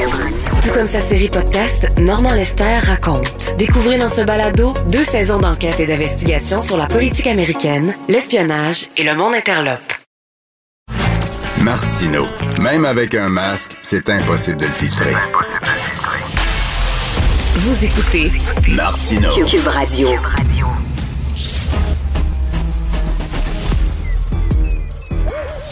Mathieu Bocoté. Il représente un segment très important de l'opinion publique. Richard Martineau. Tu vis sur quelle planète? La rencontre. Je regarde ça et là, je me dis, mais c'est de la comédie. C'est hallucinant. La rencontre. Bocoté. Martineau. Alors, cher Mathieu, je sais que tu veux parler, du Parti libéral du Québec, mais avant tout, j'aimerais qu'on revienne sur les propos hallucinants. D'ailleurs, on peut voir la vidéo, je l'ai mis sur ma page Facebook et toi aussi, j'imagine, une camarade de Jean-Luc Mélenchon, cette figure de proue de la gauche radicale en France, qui, dans une, sur un plateau de télé, euh, critique euh, Éric Zemmour. Elle dit que ses propos euh, sur l'immigration, entre autres, nous empêchent, et là, la cite, j'ouvre les guillemets, de nous réconcilier avec les terroristes. Qu'est-ce que c'est ça? Ouais. En fait, je te, je te donne le contexte euh, un peu plus large. Euh, C'était évidemment le- la commémoration du 13 novembre, donc les attentats du 13 novembre. Et il y avait une question qui était euh, qui se posait à l'époque en 2015, c'est-à-dire c'était au moment de la grande vague de migrants euh, qui venaient, qui apparaissaient, apparemment venaient de la Syrie, bien qu'après coup on a appris qu'un un tiers seulement en provenait. Euh, plusieurs avaient dit à l'époque, parmi ces migrants, il va y avoir des terroristes infiltrés de l'État islamique qui vont euh, chercher à, mettre le feu en Europe. Bon. À l'époque, on avait assimilé à l'extrême droite, comme d'habitude, ceux qui s'inquiétaient de cela. Et, euh, là, qu'est-ce qu'on fait? On sait que certains d'entre eux euh, se sont ont participé aux attentats du 13 novembre. François Hollande, le président, l'ancien président de la République française, a dit oui, il y avait un risque dans le fait, mais c'est un risque, en gros, c'est un risque qu'on pouvait prendre, euh, qu'il y ait des, euh, on savait que c'était possible qu'il y ait des terroristes parmi les migrants, alors qu'on disait le contraire à l'époque. Et Zemmour dit, ben, le président François Hollande a pris le risque de faire mourir des Français pour accueillir à tout prix les migrants qu'il euh, qu'il voulait accueillir en France. Donc ça, c'est le propos de base. Raquel Garrido, qui est associée à la France insoumise, donc par une gauche radicale, dit les propos d'Éric Zemmour nous empêchent de nous réconcilier avec les terroristes. Qu'est-ce que ça veut dire, ça? Elle nous parle de, elle nous parle d'un processus de réconciliation avec les terroristes. Et là, ce qui est fascinant, c'est que c'est moi, c'est une, question que j'ai posée, parce que j'ai fait mon édito avant-hier, à un de mes deux éditos à CNews sur ça hier, avant-hier, en disant, euh, Raquel Garrido, est-ce est-ce qu'elle serait prête à se réconcilier avec Éric Zemmour? Non, Éric Zemmour, c'est la figure du mal incarné, c'est la figure, on ne peut en dire que du mal, comme on dit à l'AFP, c'est le polémiste d'extrême droite, hein, pour reprendre la forme classique, c'est l'incarnation apparemment du discours haineux, mais, mais se réconcilier avec des massacreurs, des assassins, des fusilleurs, des gens qui ont mis des bombes, des gens qui ont assassiné ce soir-là un nombre tout à fait significatif de Français, eh bien ça, c'est nécessaire. Donc moi, comment je, je n'ai pas pu m'empêcher d'y voir ce vieux réflexe de la gauche pacifiste qui finalement, préfère diaboliser ceux qui disent que la guerre s'en vient plutôt que d'assumer le conflit lorsqu'il se présente à soi, c'est-à-dire euh, euh, avant la, la- la Deuxième Guerre mondiale, il y avait ceux qui disaient « Ah là là, euh, les, les, les, les, esprits belliqueux veulent la guerre avec l'Allemagne, nous on veut, le, on veut la paix. » Il répondait un instant, on, est, on a une situation conflictuelle et si on mène pas la guerre maintenant, on est condamné à la perdre. C'est ceux qui, au moment de la, la guerre froide, disaient euh, ben, mieux vaut euh, better red than dead et puis mieux vaut faire la paix avec le- l'Est et ainsi de suite. Et puis là, Mitterrand avait cette réplique géniale où il disait les missiles sont à l'Est et les pacifistes sont à l'Ouest. Mais aujourd'hui, devant l'islam radical, ceux qui veulent faire mener la bataille contre les islamistes, eh bien, ils sont finalement ceux qui empêchent de faire, euh, de se réconcilier en paix. C'est quand même fascinant tout ça. Mais lorsqu'elle a dit ça, d'ailleurs, cette dame-là qui, a- qui a vécu à Montréal quelques années, hein, Christian Rioux me disait Oui. ça hier. Donc, euh, cette dame-là, elle, elle est habituée de parler. C'est pas, c'est pas une distraction. Elle s'est pas trompée dans le choix de mots. Elle a bien dit se réconcilier avec les terroristes. C'est hallucinant, là. Hop, on a perdu euh, Mathieu Boccoté. Mais allez voir sur ma page Facebook, j'ai mis cette vidéo-là qui fait halluciner tout le monde. Donc, souvent, on critique les dérapages euh, de la droite dans les mots. hein. On critique entre autres des gens comme Éric Zemmour en disant il dérape solide avec son emploi de mots. Mais je m'excuse, mais il y a des dérapages aussi assez solides qui se font du côté de la gauche. là. Quand on dit là, il faut se réconcilier avec les terroristes, qu'est-ce que ça veut dire? Ça veut dire quoi, se, réconcilier avec les terroristes? Est-ce que eux se réconcilient avec la société occidentale? Est-ce que eux se réconcilient avec nos valeurs? Et cette femme-là qui veut pas parler à Éric Zemmour, elle veut pas se réconcilier avec Éric Zemmour, mais elle veut se réconcilier avec des gens qui sont rentrés dans une salle de spectacle et qui ont tué 130 jeunes. Donc, Mathieu, est-ce que c'est un mauvais choix de mots? C'est un lapsus ou quoi? Non, pour moi, en fait, c'est que ça c'est, un- c'est un- c'est un- c'est une forme qui dé- une formule qui dévoile en fait l'état d'esprit de cette gauche radicale, qui, au fond d'elle-même, elle l'a toujours dit, quand il y a de la violence dans les banlieues, quand il y a des agressions, tout ça, n'est jamais loin d'avoir une forme d'excuse sociologique en disant oui, mais c'est parce que notre société est violente à leur endroit, elle est injuste, elle est cruelle à leur endroit, qu'il y a une forme de révolte qui s'exprime par la violence, par la délinquance et tout ça, dans sa forme extrême, par la tentation du terrorisme. Euh, je me souviens avoir entendu à Montréal même, lorsque je débattais avec des gens euh, dont le, le- le nom m'échappe heureusement pour l'instant, me dire qu'il fallait pour comprendre que le 13 novembre, les attentats en France, c'était pas sans lien que l'exclusion sociale des musulmans en France apparemment. Ah, ah bon? Ah bon? Donc, oh, je l'ai déjà entendu chez nous, ça. Ben oui, Donc, ben c'est un discours qui est très présent euh, dans une certaine gauche, euh, dans, dans le parti euh, multiculturaliste hard, disons ça comme ça, et qui considère finalement que vouloir se défendre, vouloir se défendre devant l'agresseur, l'agresseur l'islamiste, eh bien, c'est être soi-même un agresseur. Et puis celui qui refuse, l'appelons ça la paix capitularde, est quelqu'un qui vient troubler les qui vient finalement troubler notre notre paresse mentale, notre paresse civique. Donc c'est assez fascinant ce qui s'est passé dans cette petite séquence médiatique. Évidemment, puisque la dame est associée à la gauche radicale, on a voulu y voir une maladresse excusable pour peu qu'elle s'amende un peu. Si n'importe qui d'autre dans la vie politique avait tenu un tel propos, euh, là on aurait des marches, là, puis on, on dénoncerait violemment le propos inacceptable. Mais selon le camp auquel on appartient, on peut, euh, on a le droit de faire des mini dérapages ou ça devient des gros gros dérapages. Ben ouais, on a l'indignation à géométrie variable. Tu veux parler du Parti libéral du Québec. Euh, Dom- Dominique Anglade se demande quoi faire avec son parti. Un de ses problèmes, c'est qu'il existe déjà un Parti libéral au Québec, ça s'appelle la CAQ. Oui, oui, on pourrait dire ça comme ça. C'est le Parti libéral de Robert Bourassa. Mais non, c'est que j'ai lu, comme tout le monde, dans l'article du Devoir il y a quelques jours, et pour moi, c'est que c'est révélateur. On trouve au Parti libéral en ce moment des gens qui considèrent que Mme Anglade n'est pas suffisamment fédéraliste. Mme Anglade serait trop portée vers le nationalisme à l'endroit des francophones. Et là, on se dit, mais où ces gens habitent-ils? Sur quelle planète? Dans quelle galaxie? Peut-être dans un autre univers? Et là, c'est qu'on voit que dans ce cas-là, quelqu'un qui reproche en ce moment au PLQ d'être insuffisamment fédéraliste et d'être finalement trop nationaliste, c'est quelqu'un qui conteste tout simplement la légitimité de l'existence du peuple québécois. C'est quelqu'un qui considère que les Québécois sont de trop en leur pays, que les Québécois sont de trop tout simplement. Et ce discours-là, donc le Parti libéral qui est pris dans cette situation où il a droit à un appui soviétique, monolithique, chez les anglophones et dans les communautés issues d'immigration pour l'essentiel, Là, il y a des scores exceptionnels, mais euh, pour l'instant, il ne parvient pas à en sortir. Et là, il est à 8 non, 9 ou 10 chez les francophones. La question, c'est comment pourrait-il, à terme, à moyen terme, on peut dire que le, Parti libéral mise sur l'immigration massive pour euh, trouver la base électorale qui lui manque en ce moment? Ça, on l'aura compris.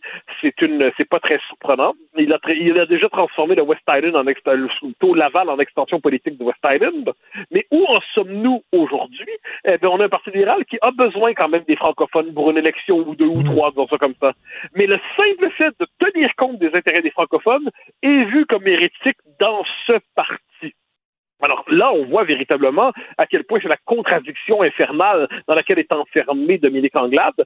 Pour peu qu'elle veuille aller vers les francophones, son parti la rappelle à l'ordre en disant c'est pas comme ça que ça va marcher. Mais Et là, on a envie de leur dire, vous savez que 70% des Québécois sont favorables euh, à la loi sur la laïcité, puis chez les francophones, c'est encore plus élevé. Alors, comment ces gens-là peuvent-ils croire que c'est en étant ultra, méga, giga fédéraliste et puis anti-identitaire et puis anti-loi 101 et tout ça qu'ils vont être capables de gagner les Québécois? Euh, manifestement, on est dans deux mondes parallèles. C'est euh, c'est deux mondes qui sont tellement incapables de communiquer sur la même réalité. Mais quand des libéraux disent de Dominique Andelade qu'elle n'est pas assez canadienne, c'est quoi, on s'ennuie de l'ère de Philippe Couillard? Ben, manifestement, on a envie de demander, mais qu'est-ce qu'ils veulent de plus, là? Qu'est-ce qu'ils veulent de plus? Qu'elle signe la Constitution tout de suite maintenant? Qu'elle s'oppose à la loi 101 en tant que telle? C'est quoi la prochaine étape de la finalité canadienne en ce moment? C'est abolir le drapeau québécois? C'est assez intéressant quand même. Donc, on se retrouve devant une, un parti qui est pris, un peu comme, comme QS à certains égards, qui est prisonnier de ses radicaux. Qui est prisonnier de ses radicaux. C'est une base militante, c'est un courant qui ne connecte pas au courant majoritaire euh, québécois, au courant majoritaire francophone. Et je vois pas ce qu'on pourrait demander de plus. Sinon, comme j'ai la nostalgie de Philippe Couillard, qui considérait que la moindre marque d'affirmation nationale québécoise relevait déjà des braises de l'intolérance. Peut-être sont-ils nostalgiques de Philippe Couillard. Peut-être faudrait-il le rappeler que Philippe Couillard a été quand même assez sévèrement rejeté par des Québécois. Écoute, terminant, je, je veux te le dire à toi, j'en ai parlé à Gilles Proux tantôt, et j'en parlais en début d'émission. Euh, il y a une lettre au lecteur dans le National Post aujourd'hui qui affirme que Michael Rousseau a été victime du fascisme pur laine québécois et que la seule réponse à donner aux Québécois, et la, la lettre se termine comme ça, dans le National Post, c'est écrit « mange de la marde ». Bon, ben, j'avais pas vu passer, mais ça, nous, ça nous montre encore une fois la redoutable subtilité euh, du National Post et ça nous montre à quel point le Canada anglais, ce Canada anglais-là, tout au moins, est absolument incapable de comprendre jusqu'à la légitimité de nos revendications nationales. Mais ne soyons pas surpris. Je dire, les- c'est- c'est- les Québécois se sont comptés une histoire en se faisant croire que fondamentalement, le Canada anglais les acceptait, puis nos, nos vieux conflits linguistiques étaient disparus, la question nationale n'existait plus. On a décidé qu'elle n'existait plus en détournant le visage de la réalité. Mais le fait est que lorsqu'on s'indigne du fait que quelqu'un nous dise que c'est à notre honneur de ne pas pouvoir avoir de parler de notre langue à Montréal, puis qu'on se choque un peu contre ça, ben ça nous vaut un, donc euh, man- mange la chenoute. Bon, ben, démonstration, euh, épreuve 3 459 000 que le Québec et le Canada ne sont pas le même peuple, c'est pas la même nation, on devrait se séparer de ce pays-là. Mais bon, j'ai l'impression qu'on peut ajouter 5 millions de preuves encore, puis on va encore zigonner. Merci Mathieu, à demain, bye. Bye bye. Pour une écoute en tout temps, ce commentaire de Mathieu Bocoté est maintenant disponible dans la section balado de l'application ou du site cube.radio. Tout comme la série podcast de Mathieu Bocoté, Les idées mènent le monde. Un balado qui cherche à mettre en lumière, à travers le travail des intellectuels, les grands enjeux de notre société. Martino. Préféré du règne animal. Bonjour, les petits lapins. Où est ton papa? Dis-moi où est ton papa? Sans même devoir lui parler, il sait ce qui ne va pas. Ah sacré papa, dis-moi où es-tu caché? Ça doit faire au moins mille fois que j'ai compté mes doigts. Eh, Où t'es papa, où t'es?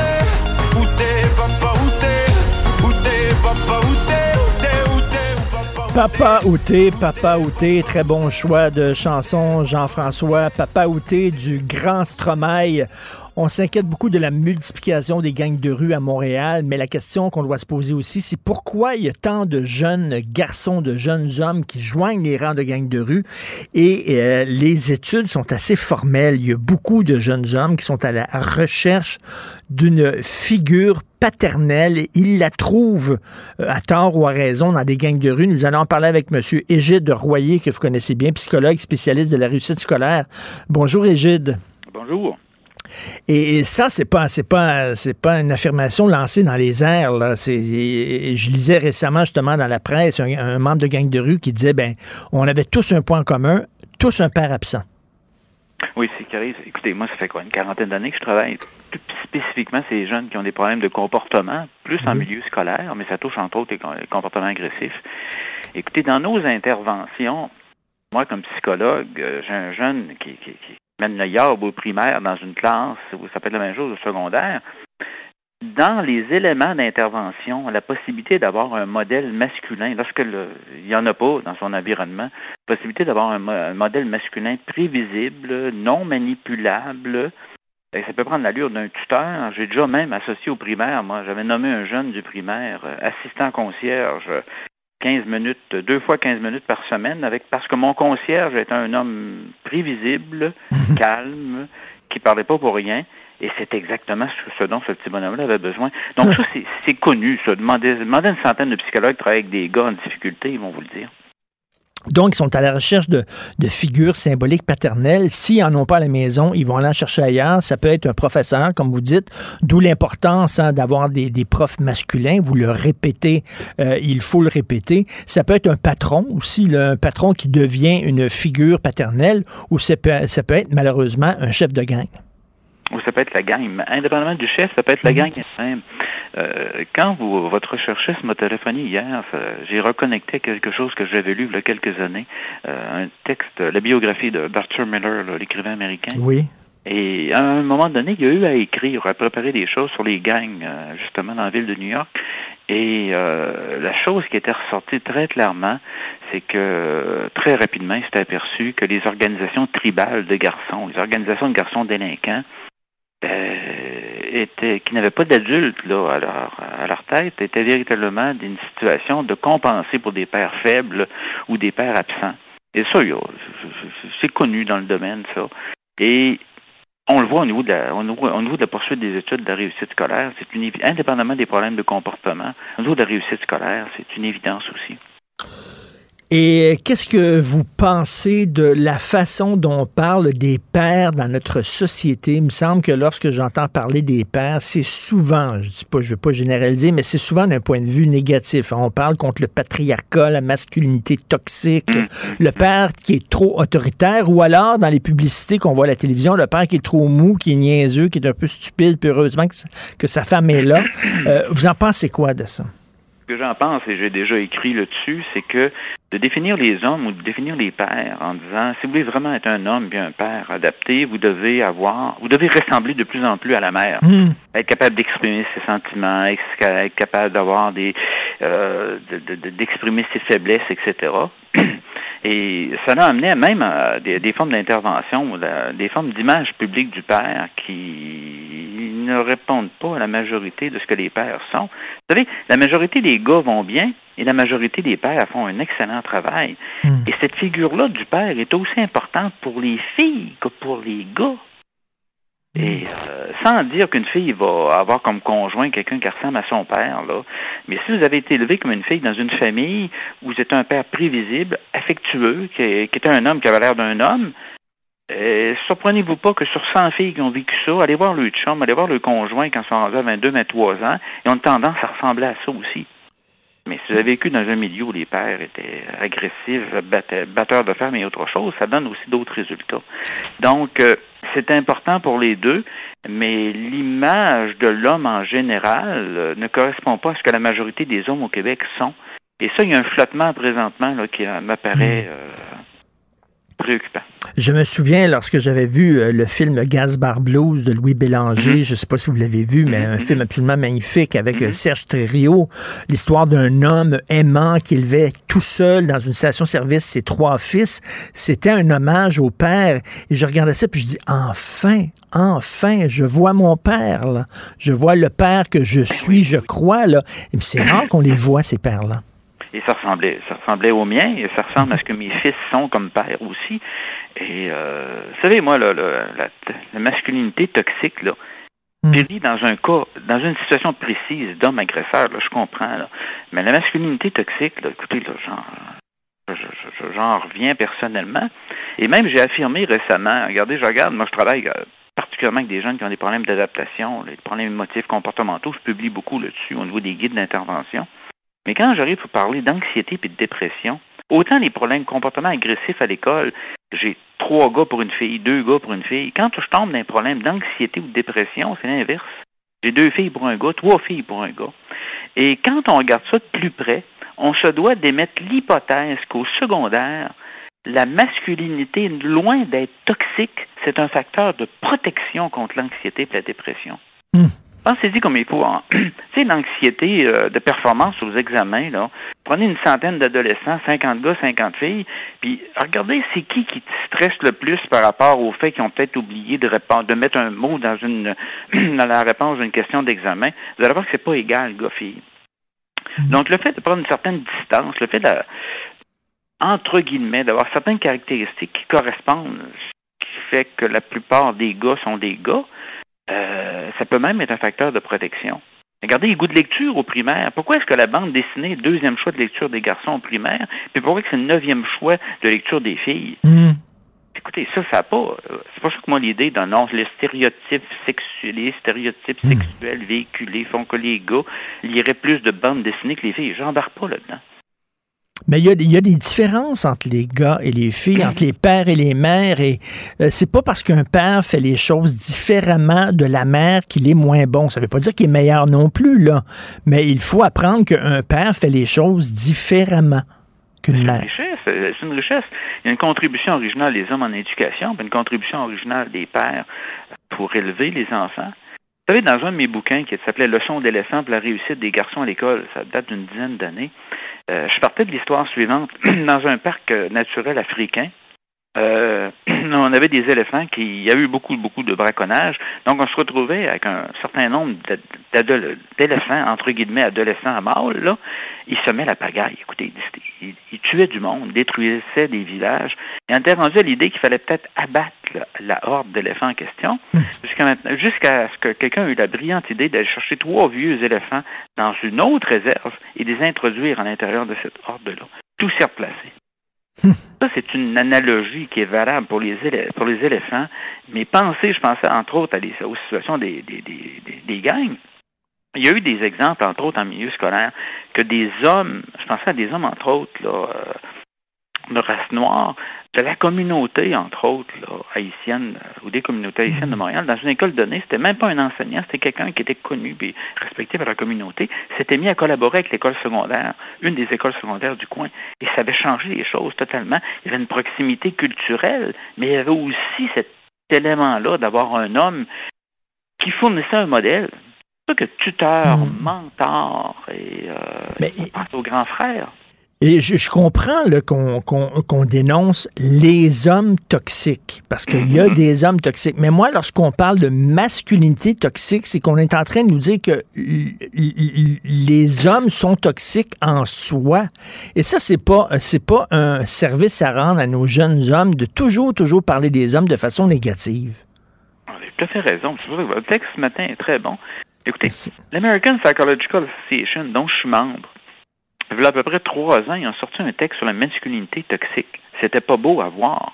Tellement que le, mouvement de protestation des psychologues américains, entre autres des hommes, a été très fort. Parce qu'on était parti sur une dérape comme ça. C'est comme si on insinuait que la masculinité, les caractéristiques comme, écoutez, le goût de conquérir, le goût de relever des défis, le goût de prendre des risques, le goût de descendre une côte sur une planche à roulettes, là, c'était quelque chose de toxique puis qui n'était pas correct. Et la réaction est très forte. Et écoutez, euh, l'association américaine des psychologues avait glissé. Là, on était parti vers cette, euh, cette tendance-là de dire que les qualités et les, les, caractéristiques masculines étaient quelque chose qui avait en soi négatif. Plus on ressemblait à, un, à une fille ou à une femme, à, un, à une fille à l'école ou à une femme comme adulte, meilleur on était. Et là, il va falloir qu'on pour vraiment comprendre nos, ben, on le, a le, des précisions par rapport à ça. Il y y y a plein de, d'histoires ces temps-ci de milieux de travail toxiques, puis c'était des femmes qui sont impliquées. Est-ce qu'on parle de féminité toxique? Non. Ah non, on ne pas pour revenir à l'époque. là. moi, j'ai connu l'époque où, quand j'ai commencé ma psychose, on avait des femmes castratrices. Mmh. Bon, on ne partira pas là-dedans. Mais d'un autre côté, euh, regardez ce qui s'est passé aux élections municipales on a interviewé, il y a plusieurs femmes qui ont été élues, c'est très bien, on les a interviewées, et plusieurs ont dit, nous espérons servir de modèle aux jeunes femmes qui veulent s'impliquer en politique. Ça, cette idée-là de modèle, que ce soit au niveau des femmes qui sont qui, euh, ont des postes d'administratrices dans des grandes compagnies, puis qui servent de modèle aux autres femmes, c'est valide, c'est correct. Mais ça ne vaut pas uniquement pour les filles, ça vaut aussi pour les gars. Oui. C'est pour ça que quand j'aborde la question des modèles masculins, que c'est important pour les gars, puis on me dit non, non, non, non, non, écoutez, là, on se retrouve avec un double standard. Ce qui vaudrait pour Homo sapiens femme ne vaut pas pour Homo sapiens homme. Écoutez, ça, ne tient pas la route. Non, tout à fait. Et écoutez, euh, continuez de, de, de, parler de ça. Je, je sais, c'est un de vos sujets de prédilection. C'est c'est extrêmement important. Ça a des impacts. On le voit, là, les gangs de rue, il y a vraiment là, euh, une question d'a- d'absence du père. Et, vous- donc, euh, c'est très important que vous continuez à marteler euh, sur ce clou. Merci beaucoup, M. Gilles Royer. Plaisir. Merci. Gilles Royer, toujours un plaisir de lui parler, psychologue, spécialiste de la réussite scolaire. Euh, Benoît qui prend la relève. Benoît en appui à Martin, Martin Picard, je pense. Il, a porté une, une- veste de chasseur aujourd'hui. Tu as vu ça? Il y a une veste de chasseur. Euh, peut-être en appui à Martin Picard. Euh, il prend la relève. On se parle bien sûr à midi. Nous, on se parle à 8 heures demain matin. Merci beaucoup à la recherche Florence Lamoureux, Maude Boutet. Merci pour votre travail. Merci aussi à Jean-François Roy à la régie, la réalisation. Passez une excellente journée. Cube Radio.